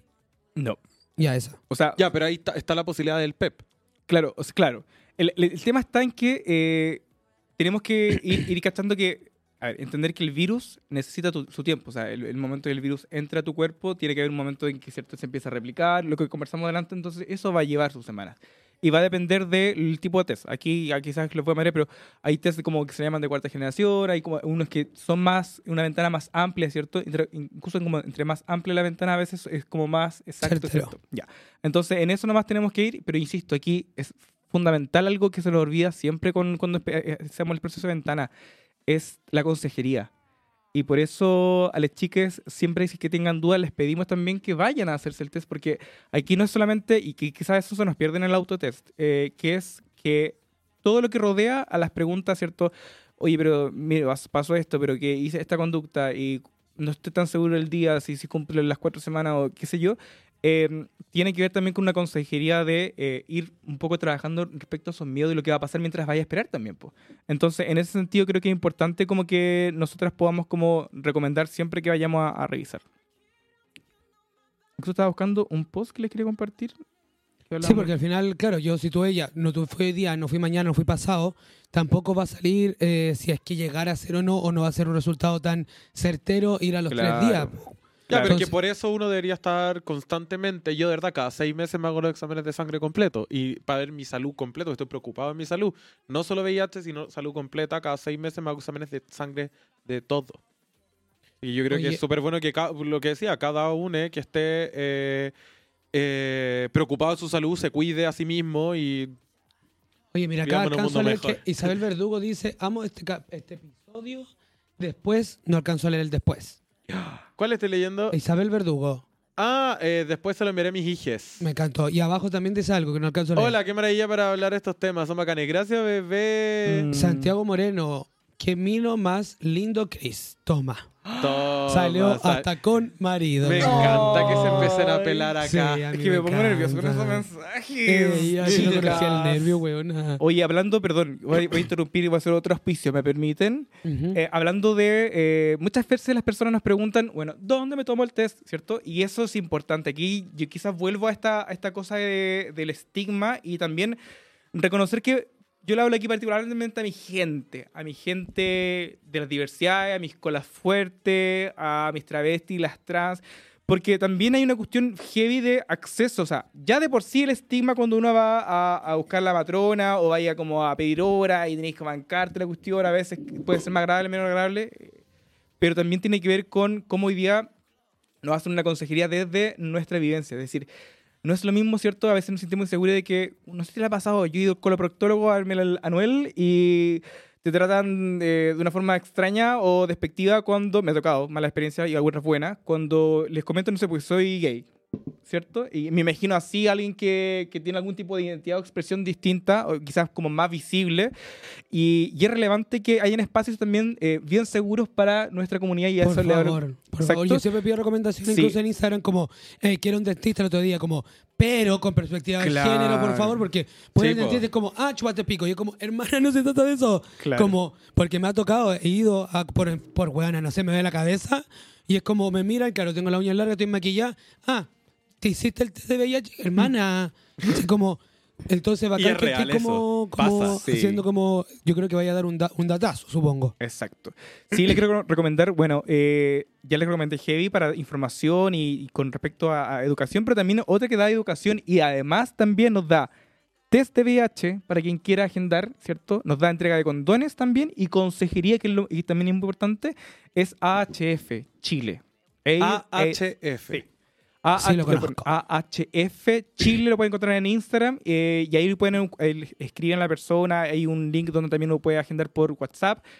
Hora y te van y te tratan maravilloso de hacer la consejería y eso es muy importante porque es un espacio en verdad de gente que, bueno, eh, algunas regias trabajan ahí, eh, eh, pero que eh, trabajamos en torno a eso, a que sea un acceso universal para quien... eh, Y sin sabe- discriminación ni, sin discriminación. Sí, es ni necesario como- prejuicio, esa es la palabra. Hay que hacer comunidad entre nosotras, firmándonos chicas. juntas, weona. Estamos expuestas a todo Oye, en el mundo atroz, así que la raja tener este, este datazo. AH, AHF HF, Chile. Eh, antes Eh, de meternos en el tema que quiero, como para ir cerrando un poquito, ya llevamos como 45 minutos conversando. Yo estaría cada hora porque me la tengo muchas preguntas más. Pero antes de continuar, eh, quiero saber por qué creen, y es un tema de conversación, antes de meternos en el tema de inter- detectar intermisible, que para mí es lo más importante, es eh, por qué creemos, y esto es un debate, porque creo que no hay respuesta correcta, de por qué se asocia esto a la comunidad queer. Quiero saber cómo, por qué crees tú, Cris, que se asocia, por tú crees que se asocia netamente, que lo conversamos, pero por qué creen que es uno de los factores más importantes o por qué creen que la sociedad siempre involucra y se asocia directamente el VIH hacia la comunidad queer. Yo creo que, me imagino que históricamente fue como que el ataque a la comunidad, como en, lo- en los 80 y cuando, como época post, si veí, eh, yo creo que ha ligado también al hecho de que es más transmisible por sexo anal y porque se utilizó, yo creo, como propaganda también contra la diversidad. Ujú. Yo ¿Ya? creo que la información que se dio fue propaganda a la diversidad y aparte que atacó en sí, me imagino que por la transmisión de mm, sexo anal. Creo yo. Esto es así como a la rápida. Creo que igual el, el, el, el roce, transmisión anal y todo el tema es un doble clic, porque eso se sabe después que por roce. Creo Claro. yo. Creo que el primero que me causa un poco más de lógica es, claro, esto como de, de poder opacar de cierta forma a la comunidad LGBTQ, otorgándole esto que se fue una explosión dentro de la comunidad LGBTQ. Claro, que el castigo de Dios Claro. que se usó y todo eso. ¿Tú me crees? imagino que se usó como propaganda. Eso fue uno, perdón, pero eso fue uno de los grandes errores porque al final la comunidad heterosis se despreocupó y ahí creció mucho la- el contagio también. Claro. Eso es otro Big tema que también quería tocar en su momento, como pasó en un momento también que la comunidad LGBTIQ fue como el- lo visible dentro del VIH, se preocupó por, la- por el lado hetero cis y eh, hubo una alza gigante cuando empezaron a hacerse los exámenes de dueñas de casa con VIH, porque claro, efectivamente el, el hombre tenía vínculos externos con personas que portaban o que vivían con VIH y eh, llegaban a la casa y la transmisión era real con su esposa y la esposa no tenían con, con nadie con quien más convivir si estaban en la casa. Pero pasó mucho que se dieron muchísimos casos en Estados Unidos con respecto a eso cuando estuvo la explosión del VIH. Ujú. Sí, pues tiene que ver con, con- con eso que, que se menciona. O sea, acá hay una. No podemos desconocer como el contexto, el desarrollo histórico de lo que ha tenido el VIH. O sea, Ujú. eh, incluso en su momento, no me acuerdo cuando. Ya me entiendo quizás como otras cosas como entre medio, cuando hablamos del, del monkeypox, en su momento también estaba este miedo. Y cuando yo hice, salí eh, como de, de ese mini closet de hablar del monkeypox, era porque se estaba hablando mucho que solamente como que le daba las colas. De nuevo, como, ¿cachai? De Y- nuevo vuelve a ser propaganda. Claro, claro. Y claro, si bien eh, se entiende hoy día que hay ciertas conductas de riesgo, ¿cierto? Que se dan, quizás eh, se repiten más en ciertos grupos, no significa, insisto, que, o sea, cualquier persona, pues sea hetero, si incurre en esas prácticas, tiene más probabilidad, ¿sí? Eh, de quizás de, de contraer es- esa infección. Entonces, eh, acá, claro, hay un contexto histórico y que, y que está cruzado por todo lo que, la vulnerabilidad que eh, yo creo que la gente que quizás ve y que se puede reflejar un poquito con la historia LGBT, o sea, de personas que tienen poco acceso quizás a, a la educación, o sea, personas marginalizadas, ¿cierto? Personas que tuvieron que no tuvieron oportunidad de, de trabajar, echaron de la, echaron casa. de la casa. Y de cierta forma hoy día, por ejemplo, estamos en un mundo en el que creo que las tres acá hemos podido quizás generar a partir de vivir nuestras identidades de forma plena, porque las veo a ustedes y creo que es tan lindo que estén mostrando esto hoy día porque hacen patria, hacen resistencia en algún espacio como este que es virtual eh, y de decir, mira, si querí estar maquillada, querí hacer drag, querí ¿cierto? ser regia, vienes para allá, si querís Yo trabajar estoy en feliz, no salud, estoy triste. si querés trabajar en salud y quieres ser activista, si puede- podemos hacerlo. Claro. Lamentablemente hoy día siguen habiendo esas barreras para muchas de muchas personas. Quizá hoy día nosotros eh, somos reflejos de esas otras historias, pero en su momento, claro, sí, pues se asoció, se asoció a eso y, y finalmente era un, era un problema de, de que se asociaba a un grupo en específico del cual no, no nos queríamos hacer cargo. Pero hoy día entendemos, y, y eso, en eso creo, que estamos avanzando a que se entiende que el VIH es un problema de salud pública. Y cuando hablamos de salud pública, nos compete a todo eso. Entonces, claro. A todo eso. Entonces, y aquí es cuando vuelve lo importante que es como hoy día, para cambiar ese estigma y que no se le asocie alguna enfermedad a un grupo determinado de personas, ¿cierto? Y que cometamos ese error, porque hoy día ya, era el grupo, eh, la historia ha sido el grupo de la diversidad de la disidencia, el de mañana quizás en otro, eh, pues, sea por raza, ¿cierto? Eh, qué sé yo, eh, tiene que ver con que entendemos que somos una comunidad. Hoy día las cifras, yo estaba buscando las cifras que eh, me, la- me, me le perdió, pero eh, hoy día, por ejemplo, en Chile, la mayor, eh, el, el mayor número de personas que vive con VIH, ¿cierto? Diagnosticadas, son personas eh, heteros. Si lo vemos así. Y con esto no queremos decir que vamos, ahora los heteros son Claro. O sea, no queremos que- o sea, pero se dan cuenta de lo No ridículo que suena. Claro. Lo que pasó Y al final, y- y muchas que la mujeres también. desinformación de que no era de los colas, de los colas, de los colas, Claro. al final la gente no se testeaba. Sí, por ejemplo, hoy día, bueno, en contexto, eh, el Ministerio de Salud está sacando su, la campaña nacional de VIH. Hay harta gente regia en esa campaña. Eh, pero algo importante. Sale ella misma, que rubio. Es toda la Ya, cosa que nombró pero, gente regia. Es que yo, Ella. chicas, voy a, yo soy el rostro de la VIH. ¡Eh! No, eh, esa inventada sola. No, pero algo importante con respecto a la campaña para que la gente también la vaya a ver, porque acá hay una visión. O sea, yo ya estoy hablando de, de nuestro activismo. eh, en esa campaña creo que se juntan muchas visiones sobre lo, cómo se entiende el VIH. Y algo relevante y bonito que se van a dar cuenta si van a ver es la campaña del MinSal, por lo menos la- las cápsulas que están sacando, que hay mucha presencia de feminidades. Eh, y eso es relevante, porque cuando sacamos solamente que tengamos colas cis, ¿cierto? Claro. que tal vez como yo, en, en las campañas del VIH se asocia ese, le das a entender a la gente que es algo mucho más amplio, que afecta a la sociedad en su conjunto. Veis personas mayores, hay, hay personas, ahí en el video salen eh, personas que están en pareja, personas heterosexuales, eh, mujeres que son de, personas mayores, o sea, una mujer que ya tiene sus varios años y que habla cómo ha vivido su vida viviendo con VIH, per- personas trans. Entonces, eh, es importantísimo que entendamos que esto es una cuestión de sociedad y que por lo tanto la responsabilidad, que eso es importante, es compartida, no solamente la carga. Porque algo que, que en su momento yo, yo me negué rotundamente, chicas, porque una atrevía, yo dije, yo ya salí del closet en su momento y me cargó ese concepto de salir del closet, o sea, de como poco más que asumir. O sea, yo descubrí maravillosamente mi identidad, la vivo Claro. plenamente. Yo no me voy a encerrar en esto y ojo, si bien di reactivo al VIH, yo no voy a cargar con la responsabilidad de que el mundo me está poniendo sobre mis hombros de uno, reconocerme como un agente peligroso para el resto, que eso no es real, o de tener la responsabilidad de educar a las personas. Mi amor, hoy día yo me voy a educar para cuidarme yo, para tomar mi tratamiento que están acá, que no son Orbit, chicas, es el TARP. Y, pero tú, que estás ahí en la casa, es tu responsabilidad gestionar tu salud. Informate, anda a hacerte tu test. Yo como persona VIH no te tengo que cuidar de mí, Claro. porque yo no soy un peligro. Y aquí el peligro es el estigma, el desconocimiento, y en eso la responsabilidad, insisto, es de todos. Me Mua, encantó. mua, mua. Muaquiti, muaquiti. Sí, me encanta, me encanta como, como el entender también eh, cómo es que nos tenemos que hacer cargo nosotros y cómo tenemos que combatir también de cierta forma este estigma, si al final eso es, ¿cachai? Yo creo personalmente que porque se asocia a la comunidad LGBTIQA más, es porque algo que yo he conversado muchas veces en el podcast, que hay algo que se llama patrón sociosexual, que nosotros vivimos inmersos como sociedad cristiana que no podemos arrancar que es algo que nos dicta la sociedad que tenemos que cumplir, que es algo que nosotros pasamos por el colegio, después de pasar por el colegio tenemos que pasar por la universidad, después de la universidad tenemos que conocer a alguien, después de conocer a alguien tenemos que tener hijos, después de tener hijos tenemos que comprar la casa, después de comprar la casa tenemos que tener nietes. Eso es un patrón sexual que está dictado por la sociedad cristiana y occidental en la cual vivimos y que no podemos escapar. ¿Qué pasa? La comunidad queer la rompe. La comunidad queer la rompe desde la base de que muchas personas de la comunidad queer no pueden ni estudiar desde ahí en adelante, Sí. ¿cachai? La rompe desde que no pueden estudiar, de que no tienen una casa, que no tienen estudio, no tienen el acceso, porque somos disidencia, ¿cachai? Entonces desde ahí nosotros también nos vinculamos de una forma distinta, nosotros no tenemos este patrón que tenemos que casarnos, tener hijos, entonces nosotros empezamos a vincular los sexos efectivamente de una forma muy distinta a la que están acostumbrados a relacionarse las personas hetero cis. Siempre repito hetero cis porque en la comunidad LGBTIQ más también existe la persona hetero. Entonces, la persona hetero cis sí se involucra Trans dentro de amiga.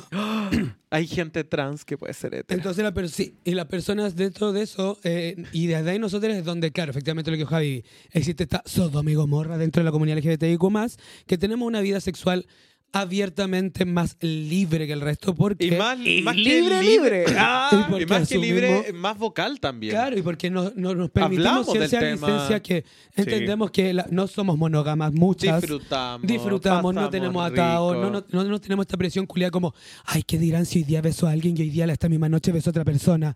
Nosotros ya no tenemos ese No, nosotros nos rollo. hemos atado porque nos besamos a ¿Por qué cinco. no besamos a siete? Yo he salido sin maquillaje de carrete. Entonces, Con un cuarto de en cara. base a eso, creo yo que ahí es donde se viene el estigma de que nosotros tenemos una vida sexual mucho más plena y re- realizada y autorrealizada, en la cual ahí es donde se vinculan a esto como planes eh, que son un poco más eh, libertarios para mucha gente, siendo que no son solo de nosotros, porque los swingers existen de épocas milenarias y eran prácticas hetero, ¿cachai? Pero muy escondidas, muy arraigadas, muy que no se conversan, ¿cachai? Entonces yo creo que por ahí también parte un poco como este, como este patrón que nosotros quebramos, que la gente nos sigue, y nuevamente son estigmas, nos siguen asociando a que, weona, porque tengo una vida sexual resuelta, porque me culé un día a un weón hoy día en la mañana y en la noche a otro, tengo que tener sí sí más probabilidad de tener VIH, ¿cachai? Siendo que, insisto, tenerlo o no tenerlo para mí personalmente me vale. Y segundo, eso también lo hacen los heteros, pero calladito, ¿cachai? Claro. Calladito. Tu papá lo más probable es que se esté follando a la secretaria de la noche a tu mamá, Ujú. pero calladito, ¿cachai? Y nosotros lo decimos. y nos Y el negocio del motel es un negocio, pero que sigue creciendo. Yo tengo uno. Ay, por Soy el rostro de los moteles. Lo puedo dar. Ah, otro dato, Ah, chicas. otro dato, chicas, antes, antes de entrar al indetectable y todo eso, quería hablar sobre el tema PrEP. Tema PrEP. Eh, hay... Conversaba otra vez con un doctor y me decía como, bueno, al final vamos a terminar todos en la misma, como o te estáis tomando la, eh, la pastilla una al día para el VIH o una al día para el PrEP. ¿Qué, qué sabemos de eso? ¿Cómo conseguir el PrEP? ¿Es bueno el PrEP? Eh, ¿Es fácil de conseguir? Porque sé que el PrEP es bien caro al parecer en Chile. Y también ahí entraba el tema de cuando hace poco, hace un par de años, eh, salió en el gobierno como la entrega de PrEP gratis y el folleto decía que era gratis Para, para- gays y para- trabajadores sexuales. para gays, trabajadores sexuales y gente trans. Como al tiro estigmatizando que solo ellos se iban a contagiar de VIH. Y era gratis solo para ellos. ¿Qué opinamos de eso? Y de, de nuevo volvemos a este que, ah, estoy en PrEP, lo voy a usar sin condón. Hay mucha info ahí. Claramente mi... yo no consumí breve, chicas. No, lo, lo estaríamos acá, Pero chicas. ¿qué, qué, qué sabemos Eh, bueno, me pillaste por sorpresa, dijo la otra. Eh, yo, Qué huevona. yo, Yo me lo salté. ¿Cómo te fue probando el prep?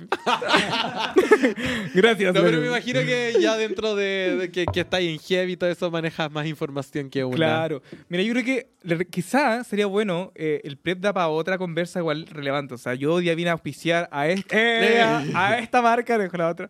No, eh, creo que ahí tiene que ver algo muy importante eh, con lo que tú decías. O sea, en un momento cuando se lanzó el prep, ¿cierto? Que es como esta, esta pastilla, ¿cierto? Que nos tomamos previo, ¿cierto? Para evitar que eh, nos podamos como... Bajar eh, las posibilidades de contagio. es- de, de transmisión, De ¿cierto? transmisión, Exacto. perdón. Sí, te voy a cachetear. Eh, y- Dale. Soy sumisa. ya, Dominatrix. No, pero eh, en particular creo que tiene que estar acompañada, ¿cierto? Como lo que tú mencionas, como esta campaña finalmente amplia de conocer, de, de- de combatir el estigma, porque claro, el desconocimiento, cuánta gente accedió en el primer periodo creo que fue muy bajo, yo no, necesito aquí me pillaron con las cifras chicas, eh, no viene preparada con el PrEP, eh, no lo tengo en este momento, dejo la otra, pero sí tiene que, tiene que ser eso e integral, porque finalmente eh, nosotras cuando empezamos a ver esto, estas posibilidades de, ¿cierto? previo a las conductas riesgo, cómo, no, cómo nos vinculamos, eh, tiene que estar acompañado de una educación integral, po, porque si no, si, si no hay una cuestión como eh, que abarque el conocimiento en cuanto a las prácticas, eh, es como, ahí, ahí tiene la pastilla, pero ¿y hay qué hacer con eso? ¿Dónde está la consejería al respecto? ¿Cómo funciona? ¿Cómo saber cuándo no? Porque yo también creo, soy de las personas que, que, que soy de la idea de no estar eh, medicándose sin necesidad. O sea, el PrEP, claro, Y sé que funciona... dura como periodos de tiempo. Claro. O sea, por ejemplo, cuando tú hablaste de, de- de esto de, de los grupos, acá hay una cuestión importante en salud pública que, que- que, claro, es la contraposición con... Aquí yo no estoy diciendo que esto es lo que yo opino, pero tiene que, tiene que ver con que muchas de las políticas públicas se tienen que focalizar. ¿Cierto? Entonces, una aquí van identificando grupos de interés en o grupos, eh, si bien sabemos, por ejemplo, que eh, todas las personas probablemente tengan conductas así de, no sé, postrío, ¿cierto? Tener varias parejas sexuales, eh, de, de, de, de- de pasarla bien, ¿cachai? En ese sentido, más desinhibidamente de lo convencional que entendemos como el sexo. Eh, eso se da, ¿cierto? Insisto, en todo tipo de identidades, pero hay quizás otras en las cuales lo hablamos más abiertamente, quizás lo vivimos más abiertamente, y como se le pone un nombre, quizás hay más gente que incurre en esas prácticas, ¿cierto? Y es más reconocido.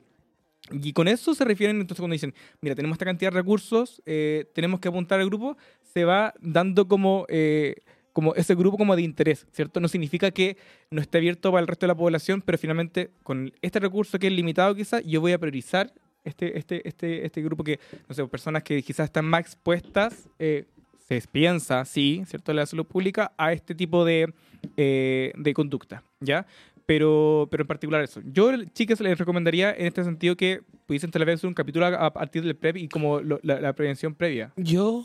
Uh, voy a tomar una pastillita para la garganta, permiso. Pero por mientras. tomar un PrEP. toma el PrEP. Eh, ya. Eh, no, pero por mientras creo que, de- de- tomando lo último que dijiste tú, Javi, que es importante, es como que muchos hablan sobre el PrEP, no sé si lo comentamos, el PrEP es una pastilla para efectivamente prevenir y bajar a niveles eh, muy, muy, muy pequeños el- la transmisión sobre el, el VIH en conductas sexuales ex- explícitas. ¿Y por qué hablo de esto? Porque en Grinder, por lo menos, existe mucho, por lo que me han contado, porque esto no huevo, porque me han contado, porque yo no tengo Grinder, que existe mucho este como está el hueveo típico, como en PrEP. PrEP, acá PrEP. Yo no conozco ese sonido. Acá PrEP, el PrEP y el PrEP, como que huevean mucho con el tipo del PrEP, como que No, y aparte. abiertamente es como culiamos sin Estoy condón, revisando ahora en Google, estoy en Google revisando. Y Oye, que- ¿a Pancho, qué está voy yo? Ah, a qué voy yo es que eh, Podéis poner en el perfil como que estoy en Ya, prep. más allá de eso, lo que voy es como una cosa es el VIH y otra cosa son la cantidad de mayores eh, infecciones de transmisión Ujú. sexual que pueden haber dentro de una relación sexual. Entonces, claro, efectivamente, el VIH es lo que te va a prevenir del PrEP, pero el PrEP no te va a prevenir de una sífilis. No, el pues PrEP el no te va a te- prevenir de, un, de, un, de una gonorrea, Gonorrea, clamidia. Claro, de una... Yo creo que somos como el país número uno con sífilis el último año. Entonces, ojo con eso también, ¿cachai? Eh, ahora, Entonces, si te dicen como tengo prep, así que sin condón, Claro. bebé, hay millones de cosas que te puedes pegar. Sí, yo les tengo otro datazo, quizás para la gente que quiere interiorizarse sobre el PrEP. Bueno, aquí una comparte las vecinas que activan y nosotros, bueno, si bien claramente en Heavy no, no, no, no es nuestra eh, como lucha en particular, porque, bueno, ah, no, no aclaré, pero Heavy, nuestro, gran parte de nuestro contenido está hecho para las personas que ya vivimos con VIH. Claro. O sea, lo- por supuesto la gente se puede educar y, y bacán, pero nuestra acción está pensada a esa persona que generalmente lo que tú decías, Javi, ¿qué pasa cuando ya tengo el, el virus? Ahí es donde nuestro activismo está más, más, más, más pensado, todo lo que pasa a nivel emocional, de, de relaciones, ¿cierto? Ya. Pero también para el PrEP está una organización, acá lo pueden encontrar en Instagram, que también con las que hemos trabajado, que es Chile Prep, ¿ya? Chile Prep. Eh, ahí pueden encontrar información importante con respecto al PrEP. Y claro, pues como lo que decía antes, eh, tiene que ver con... Y aquí yo, a ver, aquí yo igual soy de la idea, chicas, de, de también tener cuidado con eh, respecto como, claro, una vez se sobreinterpreta como el mensaje o la seguridad, o ese- esa ilusión del control que nos dan algunos tratamientos. Por ejemplo, en este caso, claro, eh, el PrEP, como decir yo, ya tengo esta profilaxis preexposición, ¿cierto? Que me, que me permite como eh, bajar, ¿cierto? Y, y, perdón, como eh, impedir que la transmisión del VIH, pero eh, claro, si es que usted incurre en más prácticas de riesgo, va a tener también más riesgo, ¿cierto? De quizás otra ITS, eh, y eso es algo real. Entonces, eh, ahí la persona tiene que ir eligiendo y también como revisando a qué se quiere exponer, ¿cierto? Y, y- y qué método, o sea, si se va a testear, si se va a estar revisando, depende de la salud sexual de cada persona. Pero también yo como que ahí soy bien cuidadoso con respecto a quién también elige eh, tener a veces conductas de riesgo, porque también hay, hay una concepción de castigadora respecto a, ¿cierto? Como a, si no quieres usar condón, eh, te crucificamos, ¿ya? Y aquí no quiero dar el mensaje de eso. o sea, por favor, chiques, usen condón, ¿cierto? Eh, eh, protéjanse porque merecen estar sin, sin nada encima, chicas, para que quieren tener los chubias. Pero si es que los tienen, no hay problema. Pero que también sea una decisión consciente, con información, eh, y no castiguemos finalmente eh, como esa lección Sí, también. Obvio. O sea, el podcast se trata de eso un poco, de dar un ambiente seguro Claro, dentro de todas las decisiones que tú quieras tomar, pero claro, siempre informado, siempre con consentimiento, por supuesto. Exacto. Y eh, dentro de, de una comunicación en pareja, normalmente, porque claro, hablamos de tu pareja porque... ¿Quieres pareja? Eh, La ceja. Eh, hablamos de, de pareja porque, porque básicamente eh, eh, el, el- el VIH y el tema es cuando existe una relación, una interacción sexual entre dos personas. Por eso estamos hablando de relaciones de pareja, porque siempre hablamos también del autocomplacimiento y todo el tema. Ahora, Hay una pregunta Los antes- vínculos. antes, eh, hablando de vínculo. eh, que hay mucho debate con el tema como de pedirle- pedir los exámenes. Entramos en un mundo ahí. Ah. ¿Qué opinamos de eso? ay, no sé, yo Como si personalmente... empezáis con una pareja y como, oye, ¿te voy a hacer el examen? Como co- esa conversación, ¿está bien, está mal? ¿Qué opinamos? Yo personalmente, y esto a lo mejor me puedo quemar un poco, pero Te voy a arrastrar. sí, personalmente, si a mí me los piden, me- no tengo ningún problema. Ujú. Yo no los pido porque normalmente, yo, para la persona que no sepa, yo soy una persona. Uy, volví.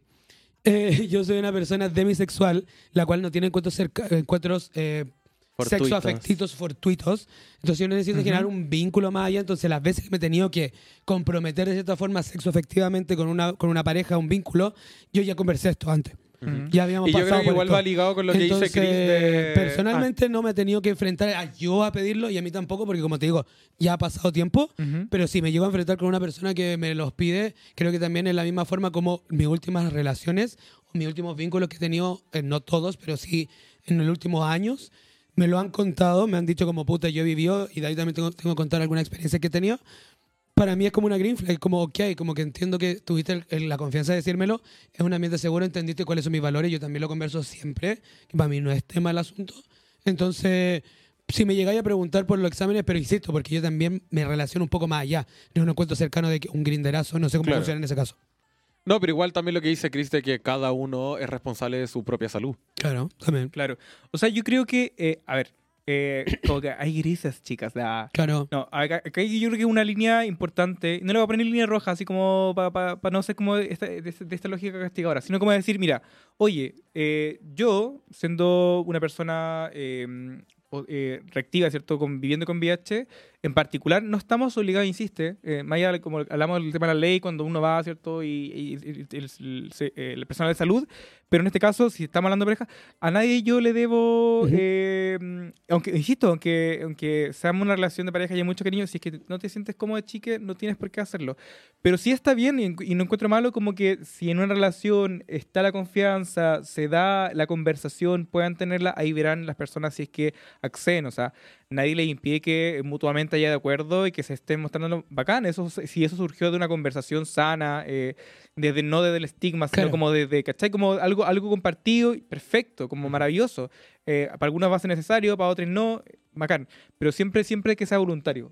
Eso es algo que nosotros siempre buscamos. O sea, no... eh, cuidado con quien eh, pone en juego el cariño que te tiene por si le muestra o no el examen. Porque finalmente, claro, si esa persona no está, no está preparada para, para vivir contigo viviendo con VIH eh, y solamente a través de, esa exigencia, quizás no es la persona para ti, si no te hace sentir cómodo. Porque es viceversa, si tal vez tú eliges, yo quiero tener certeza el estado serológico de mi pareja, ya, o sea, lo, lo puedo entender, eh, pero exigírselo a la otra persona, ¿cachai? Como creo que no está bien y al revés, o sea, eh, si la otra persona no se siente cómoda estando sin quizás esa transparencia, también está bien, ¿cachai? Claro. A lo que voy nomás es que eh, nadie te puede venir, uno, a tratar mal, a exigirte, eh, a discriminarte por, por esa acción. Entonces, finalmente, yo, por ejemplo, hoy día, como una persona ya, eh, viviendo con VIH, eh, me ha pasado pocas veces quizás de sentirme así de eh, discriminada. Eh, una vez estuve con un chiquillo que, que fuimos y, cacha, pues, me lo llevé a mi casa. Muy linda yo, le di el ojo y todo. Y después de eh, haber eh, hecho eh, el acto, eh, Amatorio. claro, eh, ahí ya, ya siendo juntas, eh, le comenté porque me preguntó de una cuestión y yo le dije, no, no, yo viví con VIH, soy indetectable, estoy indetectable.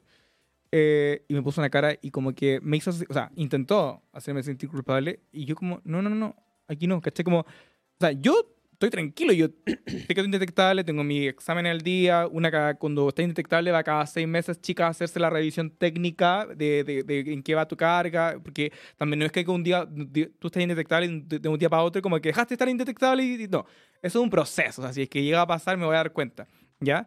Pero esta persona, claro, como que empezó un poco más que echarme la culpa a mí de posibles... Y es como, mira, yo ni siquiera te he preguntado a ti, ¿y por qué tú no podrías traer algo? Claro. Como, ¿por qué yo que tengo VIH soy la que automáticamente tengo todas las cosas, ¿cachai? Claro. Eh, y eso es un error, como, y, y yo por lo menos puse, puse un límite. La gente que haga eso conmigo, o que me haga sentir como que yo soy el, el agente peligroso, mi amor, como... Ese día, esa persona, si me estás escuchando, no te eché porque soy buena y soy una mujer cristiana. Porque ya había comprado el pan amasado y la palta, Sí, weón. era como- Alguien era tenía como- que comerse. Eran como las 5 de la mañana y dije, esta con... Esta palta culiana no se pierde, maricón, te la comí. No, sí que me aguanté, pero para la próxima no, no, no, mejor. Y también están esas veces que te encontráis gente que entiende. O sea, yo, por ejemplo, aquí esto es un guiño para alguien que sabe que, que la cacha, la cacha. Eh, tenía la posibilidad de encontrar, por ejemplo, y generar un vínculo cero concordante en algún momento de mi vida. Eh, Es decir, una persona que también vive con VIH, Ya. cero positiva como yo. Y ha sido bonito también compartir esa experiencia como de, de nuestra vivencia y como, eh, no sé, pues como, como que es heavy que a veces perdemos esa experiencia de que alguien no esté todo solamente pendiente de tu estado serológico. Claro. Es heavy, como que es heavy, pasando ahí el dato, eh, que tenga que pasarme con otra persona que vive con VIH para vol- volver a sentirme que el- mi VIH no es tema. ¿Cachai? Porque indetectable, o sea, independientemente yo a veces cuando tengo esta conversa, en algún momento me voy a vincular con alguien, sea, no sé, pues si es que estoy en alguna aplicación o que algo fortuito un carrete o alguien que ya conozco de tiempo y de generar un vínculo, pero al final quizás es con esa persona que tengo ese vínculo no habíamos tenido la oportunidad de conversar y yo voluntariamente, lo vuelvo a decir, lo transparento, siempre, aunque, aún así, yo aquí hablando en público y siendo visible, siempre se me- hay una parte de mi chiquitita que dice, oh, ya, quizás como, y como, puta, Claro. ya, aquí viene la, viene la charla. ¿Quiero dar la charla? No, no quiero dar la Mm. charla. Entonces, mi amor, no quiero dar la charla. Mira, si, si no, no, no querís y te dan duda, aquí está el Instagram de Heavy. ¡Eh! Eh, Anda, infórmate, ir al baño, hijo, si te convence, venís para acá y si no, la, la micro está aún pasando, una cosa Claro. así, ¿cachai? Como, o el Uber, qué sé yo. Eso. Oye, eh, y creo que también para cerrar un poco lo que tú dijiste en un momento, como eh, el, el tema también es, es, la- es una, tiene que ver como la salud de una también, como el cuidado es propio, entonces como si te importa tanto que tengan los exámenes o no, o si también es un tan tema tan grande, usa condón o, o, o filo, que te como... No, quizás no es- seguido, claro, mantener no un es ritmo. necesario Claro, envuélvete en papel celofán, dijo la Claro, otra. o métete en una, una, burbu- una, en una burbuja de hámster, allá tú.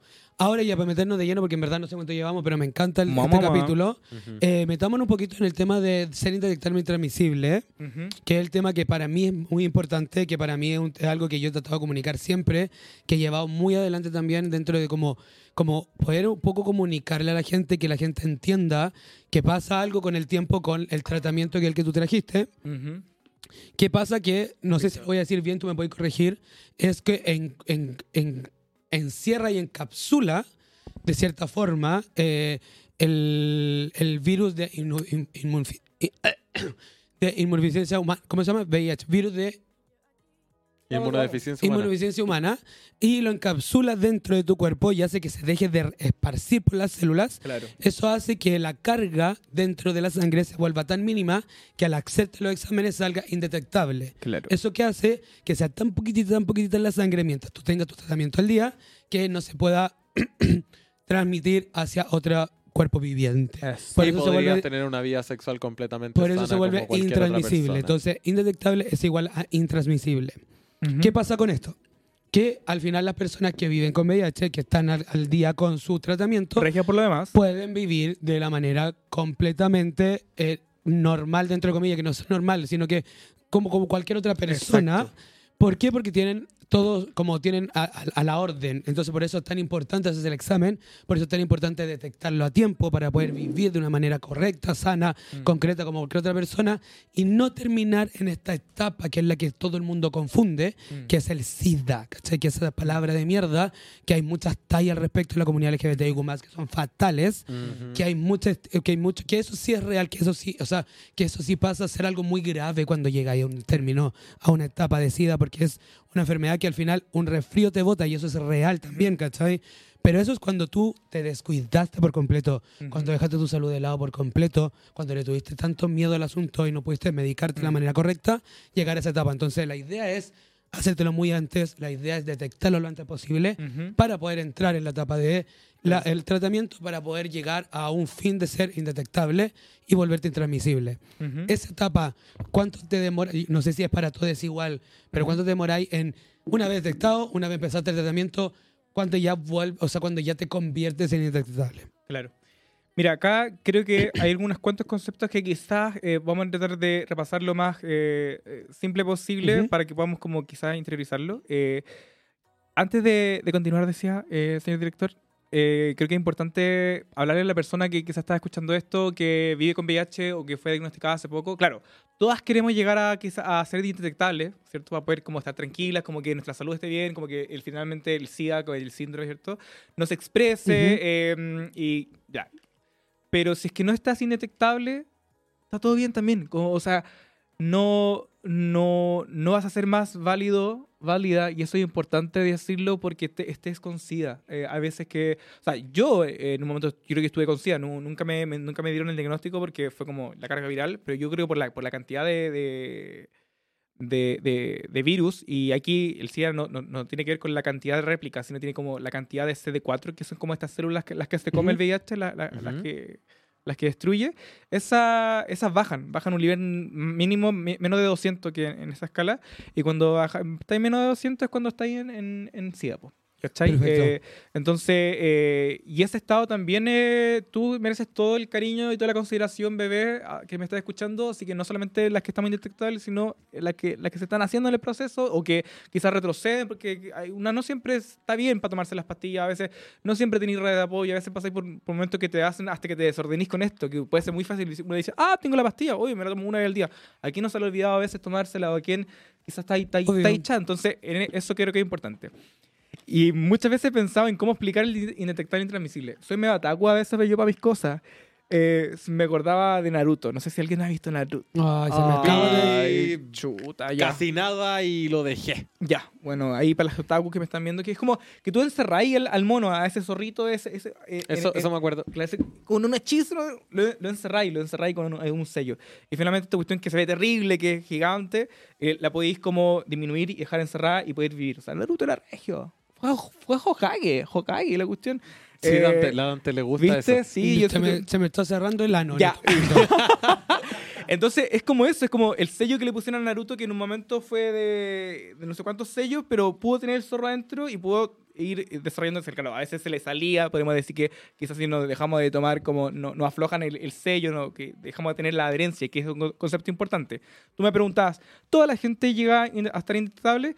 Probablemente sí, si es que tienen buena adherencia. ¿Qué buena adherencia? ¿Cierto? Que podamos que, que el medicamento reaccione de buena forma con mi cuerpo, ¿cierto? Que vaya bajando realmente eh, la cantidad de réplicas. Lo que hace el medicamento es impedir que el virus se siga replicando. ¿ya? Tenemos dos cosas acá. El virus, la cantidad de réplicas y los CD4. Mientras estos siguen subiendo, y lo va a hacer bien, si van van subiendo esto, se van comiendo los de acá, entonces van bajando. Cuando yo dejo que estos se dejen, dejen de replicar y van disminuyendo, le doy espacio a estas otras que, están para que se pongan de amigas. Y son lentas, estas buenas son lentas para mejorarse, como que de a poquito se van reproduciendo. o sea, y ahí va subiendo mis CD4, que son mis defensas. Hasta que llega un momento en el cual tengo buenas defensas, salí de sí, así que estuve. Y estas, que son el virus, baja tanto, tanto, tanto que llega una cantidad que, como decían por ahí, cuando nos hacemos el test, es indetectable. O sea, yo sé que tengo el virus porque me, me hice el examen Claro. y en te- el. Claro, te diagnosticaron en Claro, ciertos minutos. pero y sé que no tiene cura, ¿cachai? A todo esto queremos la cura. ¿ah? Eh, Gabriel Boric, tú, y presidente, o el mundo que me esté viendo, queremos, Ministerio de Salud, queremos la cura, queremos plata para la cura. Dicho eso, eh, en algún momento el virus va a estar indetectable. Entonces, Y- si tú te haces ho- hoy el examen Ujú. de VIH, te sale negativo. Sí. Estoy indetectable. O sea, me va a salir como. Esta cuestión muy, muy, muy, muy, muy específica, me salen como, no sé, pues cacha, yo tuve, en un momento llegué a tener más de un millón y medio de copias de VIH. Eh, un, un ejército. Y ya tengo como, cuando me sacan la prueba por la, la muestra que me toman, menos de 20 copias. Perfecto. ¿Cachai? Como, que te das cuenta como el, el- eh, la dimensión de esta cuestión. Entonces, y eso impide que, aunque yo tuvi, eligiese, por ejemplo, tener relaciones sexuales sin condón, eh, directamente, con, con todas las conductas de riesgo que yo quiera y con todos los roces, Ujú. no voy a poder transmitir el virus. Y eso es importante porque hace, uno, que el estigma que está asociado al virus se caiga. Lo que hizo Lady Sí, Di en su momento, ¿cachai? Que fue una escenaria, como, mi amor, como, aunque tuvieras eh, esta pasida eh, o indetectable, si yo estoy al lado tuyo, no me va a pasar nada porque así no se transmite. Y si yo tu- estoy No, no me indetectable, saltí. Ay, me emociono. No te, te van a retar por ahí a ti. A llegar ahí el hit.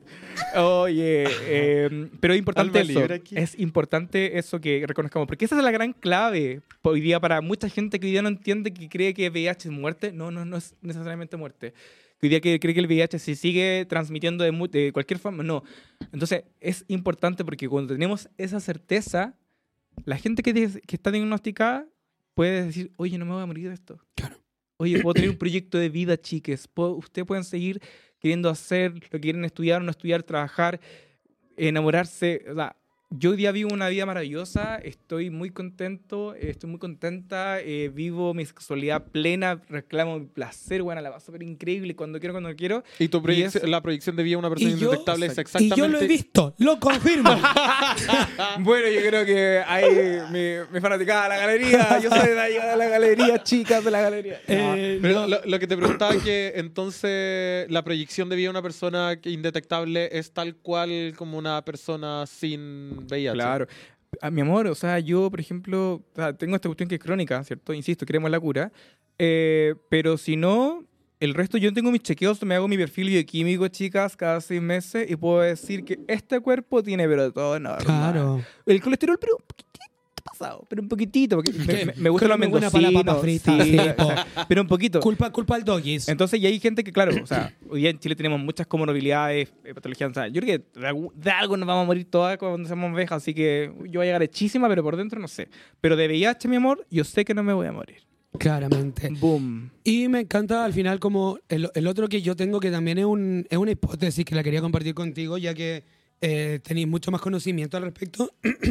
La Me pasa- conspiración. Me encanta la hipótesis. Sí, es que me Ella- pasa que para mí es muy importante esto como estos estigmas que tenemos frente a, la- a la comunidad LGBTIQ+, y porque yo también me he relacionado sexo efectivamente con personas que viven con VIH y he aprendido muchísimo dentro de...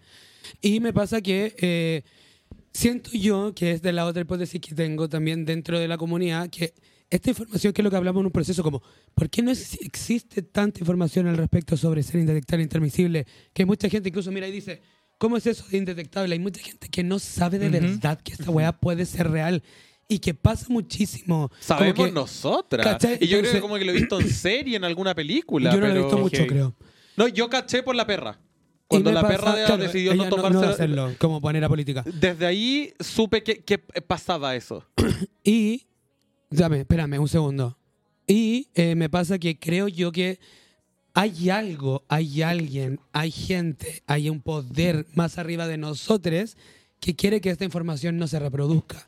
Porque al momento en el Perfectamente cual, podría estar en las noticias y que la gente sepa. en el, lo momento, una vez. en el momento en el cual todas las personas que viven con VIH lo encapsulan y están con PrEP, la transmisión se deja de hacer y deja de existir el VIH. Si, si, si reducimos los tamaños, ejemplo, si fuesen solo 10 personas que tuviesen VIH, las tuviésemos a las 10 personas identificadas porque están con su tratamiento y porque ya sabemos que lo tienen, y encapsulamos a esas 10 personas, se deja de transmitir. ¿O no? Los fármacos. Claro, o sea, ¿Qué pasa? La- Evidentemente no son 10. ujú. Evidentemente no todos se hacen el examen. Pero Mira, si yo conozco como a logramos- 200. Eh, ya. Si logramos hacer que todas las personas hagan el examen y que todas las personas estén en PrEP, o sea, perdón, el- con el con el TERF, TERF, ¿cómo se llama? TERF, TERF, La TARF. TERF dijo la otra. No, ¿Cómo se llama? El PREP. El PREP. No, esto. No ese. Ah, el TARF. TARF. El TARF. Los chubi, el TARF. Ya, si logramos que todas las personas se hagan el test y todas las personas estén con el TARF, encapsulamos el VIH y se Se acaba y la siguiente generación no tendría que comprar fármacos. Entonces, ahí hay algo que está pasando y esta información es la que necesitamos correr. Entonces, para mí, Claro. por eso no hay cura para nada. Por eso para mí. Es tan importante que la gente sepa qué es lo que es ser indetectable y qué es lo que es ser intransmisible. Con esto no quiero decir que les demos rienda suelta al asunto, porque insisto, yo conozco gente que vive con VIH que toma el tratamiento y sé que el tratamiento también trae muchas consecuencias a tu salud y sé que también el proceso de acostumbrarte Mi hígado. al tratamiento es un hueveo también, como que te sentís como el pico los primeros Claro. meses, que te vaya la concha de tu madre, que te bota a la cama, Claro. Sé que también es un proceso, ¿cachai? No hay que ser como, ah, rienda suelta, tenemos esta weá pico, ¿cachai? Pero sí dar a conocer que si logramos que todas las personas tengan el examen, que si logramos que esto es un sueño utópico, esto es como que básicamente el futuro es no binario, weona. Pero si a en algún momento logramos hacerlo y que todas las personas tengan su tratamiento, incubamos este hueveo y se deja de esparcir esta weá y cortamos con el hueveo, porque al parecer con este estigma de mierda no vamos a cortar. No lo haré. Eh. no. No, chicas, sí lo haremos. Pero sí, pues tiene que ver con eso. O sea, acá hay varias cosas que, lo- que tú dijiste que se cruza, que aquí también la otra que está... eh, Conspiranoica. lo tiene ahí, pero presente. Que tengo. hay una industria detrás de esta cuestión también. O sea, a ver, si la cuestión, si esto del VIH, ya en su momento, por supuesto, le afectó a una población que era marginada, que, digámoslo, no le importaba que Claro. nos muriéramos, ¿cierto? A nuestras antepasadas de la resistencia, que no, no le importaba. Entonces, claro, porque eran personas trans, Obvio. diversidades pobres, latinas, negras. eh, y eso, y eso fue importante. Entonces, cuando hablamos, por ejemplo, ¿por qué es tan relevante hoy día de hablar con datos reales? De decir, oye, hoy día en Chile al menos, ¿cierto? Gran parte o la mayor parte de las personas que están actualmente viviendo con VIH son personas heterosexuales, ¿cierto? O que están muy cerca eh, y que probablemente son, no sé, también tienen un rostro, un rostro de mujer, ¿cierto? O de personas que se reconocen como mujeres. Y es importante, mujeres cis, porque mm, cambia la realidad de lo que tenemos. Y cuando nos damos cuenta, y, eso, y es penita pensarlo así, cuando hablamos del COVID, mucha gente decía, el COVID, ¿cómo tan rápido se movió hacia la mar y tierra eh, para encontrar la cura, ¿cierto? Y se invirtió, pero como loca, y lo, y lo pudieron lograr a- ensayo ensayo, porque es le dio a todo el mundo. Le dieron los blancos, weona, a todas, heterosis. Entonces no iban a. Y al tiro. Y nosotros aquí llevamos cuántos años, hay gente que se nos ha ido esperando la cura, ¿cachai? Entonces. Parte de nuestra lucha también es queremos la cura. Sí, ok. Bacán que eh, cada día encontremos quizás como vacunas para la previo, vacunas para mm, el PrEP o, o lo que se vaya eh, como eh, desarrollando para la etapa previa. Pero, pero las que ya estamos en el reality, chicas, no, van, no nos van a dejar aquí, pues no queremos la cura, ¿cachai? Y merecemos la cura, entonces eso también es importante. Así que también para la Kim Kim que preguntaba ahí, indetec- indetectable, igual intransmisible, como se le conocen, y igual I es como ese código más chiquito que es indetectable. Tú, mi amor, si llegas a estar indetectable del virus, no lo pueden transmitir, lo va a decir todas las veces a todas las cámaras. Sí, yo igual lo trato de repetir siempre. Algo voy a decir en un momento que levantaste la mano. No, mi amor, está haciendo el igual igual. Y le, Ah, y igual. yo también pensé que Ah, quería decir algo. ya, tengo dos preguntas. sí. ya, y con eso creo que podemos ir cerrando un poco con este mensaje Sí, de... y acá un mensaje también que dice eh, Cata, el miércoles me toca disertar el programa de prevención del VIH y ITS, agradezco la visión del capítulo. Miau. Qué bacán, Que qué bacán. un siete. Y ahí la responsabilidad es compartida, lo grita la Isabel. Qué bacán. Yo necesitaba mucho hacer este capítulo urgente porque me Mm. preguntan bastante, entonces creo que tener como... harto. que tener esto como documentado para no darnos toda la lata, sino que ey, cuando estoy cocinando, cuando estoy haciendo el aseo, cuando estoy haciendo la cama, ponle play a este capítulo para que la información, porque insisto, esto no es educar, nosotros aquí no estamos educando porque la educación es demasiado elitista, nosotros aquí estamos ac- acer- acercando la información hacia ustedes, que la información está, está el Google, está, eh, se lo pueden buscar, pero si les da paja, no saben dónde, no saben cuál confiar o cuál no, creo que es importante también nuestra propia vivencia. Nos quedo también un poco pendiente como cuáles han sido nuestros acercamientos a esta, estar con el VIH. No, yo les digo personalmente, y no tengo miedo de decirlo, que yo sí me he vinculado con personas que viven con VIH. Conmigo, pues, ¿no? Que no tengo. Ah. Ay, todavía no, amiga, pero por ahí en alguna edad me nos vamos a encontrar. Mua, Y eh, me- he tenido relaciones sexoafectivas No con personas que comments. viven con VIH. Para mí no es tema. Sí he tenido malas eh, como acercamientos hacia por tú. Me estuve vinculando un tiempo con una persona y básicamente llorando me dijo que tenía VIH, que tenía un terror único, que yo me alejara de esa persona solo por el hecho de vivir con VIH. Y es como que lata tener que pasar por ese proceso que la gente que vive con VIH tenga que tener ese miedo culiado. E insisto, entiendo que existe, que es real, que es válido y que está todo bien que lo tengas. Insisto, como lo hablamos en el capítulo, no es necesario comunicarlo, no es necesario decirlo. Pero eh, personalmente acá es un ambiente seguro que siempre tratamos de decirlo, que no creo, no sé por qué está haciendo tema algo que opina el resto cuando la salud es tan propia y personal que si Sí. tú estás cuidándotelo, si tú Pero estás... de nuevo todo el mundo está preocupado de ¿Cachai? tu salud, que Claro, está weona, preocupado como de si tú lo- estás de tu hueveo, a mí qué me importa, ¿cachai? Como compartir con la gente, como, insisto, y, y a lo mejor es un error, y, y no sé si quiero decirlo que es un error o no, pero para mí es tan absurdo preocuparme de tu estado serológico, ¿cachai? Como jamás dejaría de compartir un pucho con una persona. No Mm, entiendo, ¿cachai? Como que para mí mi cabecita no funciona de esa forma. Eh, quiero entregar ese, ese- también ese mensaje a las personas que nos están escuchando, que no funciona de esa forma porque el, el, el detectar lo intermisible ya quédate conforme con eso. Lo entendiste y espero que se haya entendido, pero si no es así, tampoco se transmite por un beso, tampoco se transmite por tocar, por estar con alguien, por cualquier persona, porque tampoco vayas a ver si existe o no, o si vive o no con VIH. Entonces tendréis que andar asustado 24-7 con todas las personas a tu alrededor. Sí, po.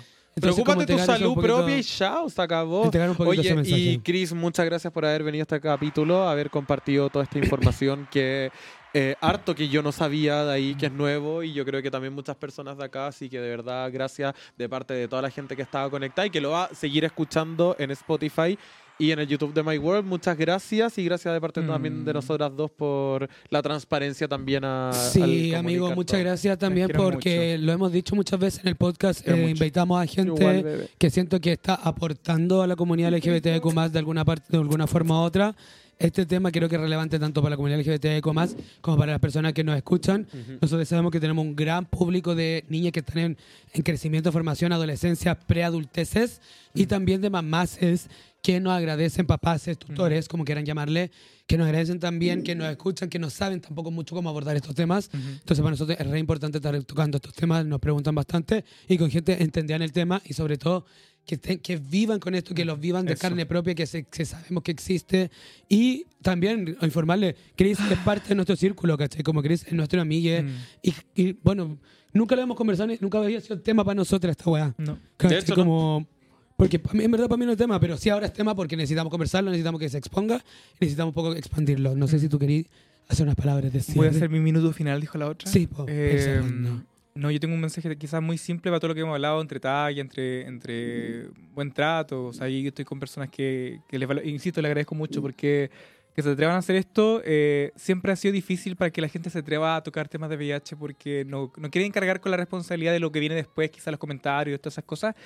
Eh, les admiro, Caleta, les quiero mucho, me confirma que me rodeo de gente maravillosa y eso es importante. Como mm, quiero que quiero que entiendan que lo que están haciendo es relevante, más allá del, del alcance que tenga. Es, es, eso, esto es resistencia histórica y son las cosas que para la gente que está mirando y que tal vez decida ser visible o comentarlo en su espacio, sí vale la pena. eh, uno puede cambiar la historia. Yo sí creo en eso, por eso hacemos este activismo. Eh, hoy día, insisto, eh, las personas que elegimos ser visibles eh, y las que no, que también trabajan, hay gente que no es visible y trabaja y saca la cresta por, por, por cambiar la idea y el estigma, eh, vamos a cambiar la historia. Eh, y quiero decir eso porque mucho tiempo no se vio a la gente con VIH, solamente la imagen que la gente tenía cuando hablaba de VIH era gente, la gente que falleció, la gente que sufrió y sí hoy día sigue sufriendo mucha gente. Pero también hay gente que estamos haciendo esa resistencia, que estamos felices, que hay una historia bonita después del diagnóstico, que sí tú puedes tener una historia bonita, que sí tú puedes tener un amor bonito, que sí puedes tener alguien que te quiera de verdad, que te lo mereces con todo y no nunca, ojalá que no te hagan dudar de eso. Así que nada, para quien quiera activar de todo su espacio hay que hacerlo y las personas con VIH vivimos, existimos y resistimos. Grande, amigo. Muchas Me gracias por eso. todo. Me Igual. encantó. Muchas gracias a la gente que nos está escuchando. Muchas gracias a la gente que se conectó a My World por el canal de YouTube. Y este capítulo va a quedar obviamente arriba en todas las redes sociales nuestras, en Spotify, en Apple Podcasts. Recuerden que estamos en vivo todos los lunes a las 8. Y eh, se vienen más capitulitos, se vienen más invitades. Y cualquier duda que quieran, también obviamente están las redes sociales de Chris. Deja tus redes sociales y las redes sociales de tu organización. Maravilloso. Sí, mi organización se llama eh, arroba heavy, acuérdense, heavy con VIH, un H, J-E-V-I-H-C-L, ya, porque hay otras de otras regiones también, pero es el principal que donde activo yo. Y me pueden seguir en mi cuenta de Chris Palma, donde hablo, Chris Palma sabe, donde hablo cositas más como de este estilo. Y me pueden ver en pelota. Eh, Eh. Arroba dime Chris. o ustedes quieran, mi amor. Ahí estamos. Muchas gracias, chicas. Nos vemos. Nos vemos, bebé. Chao, chayito. Besos, besitos.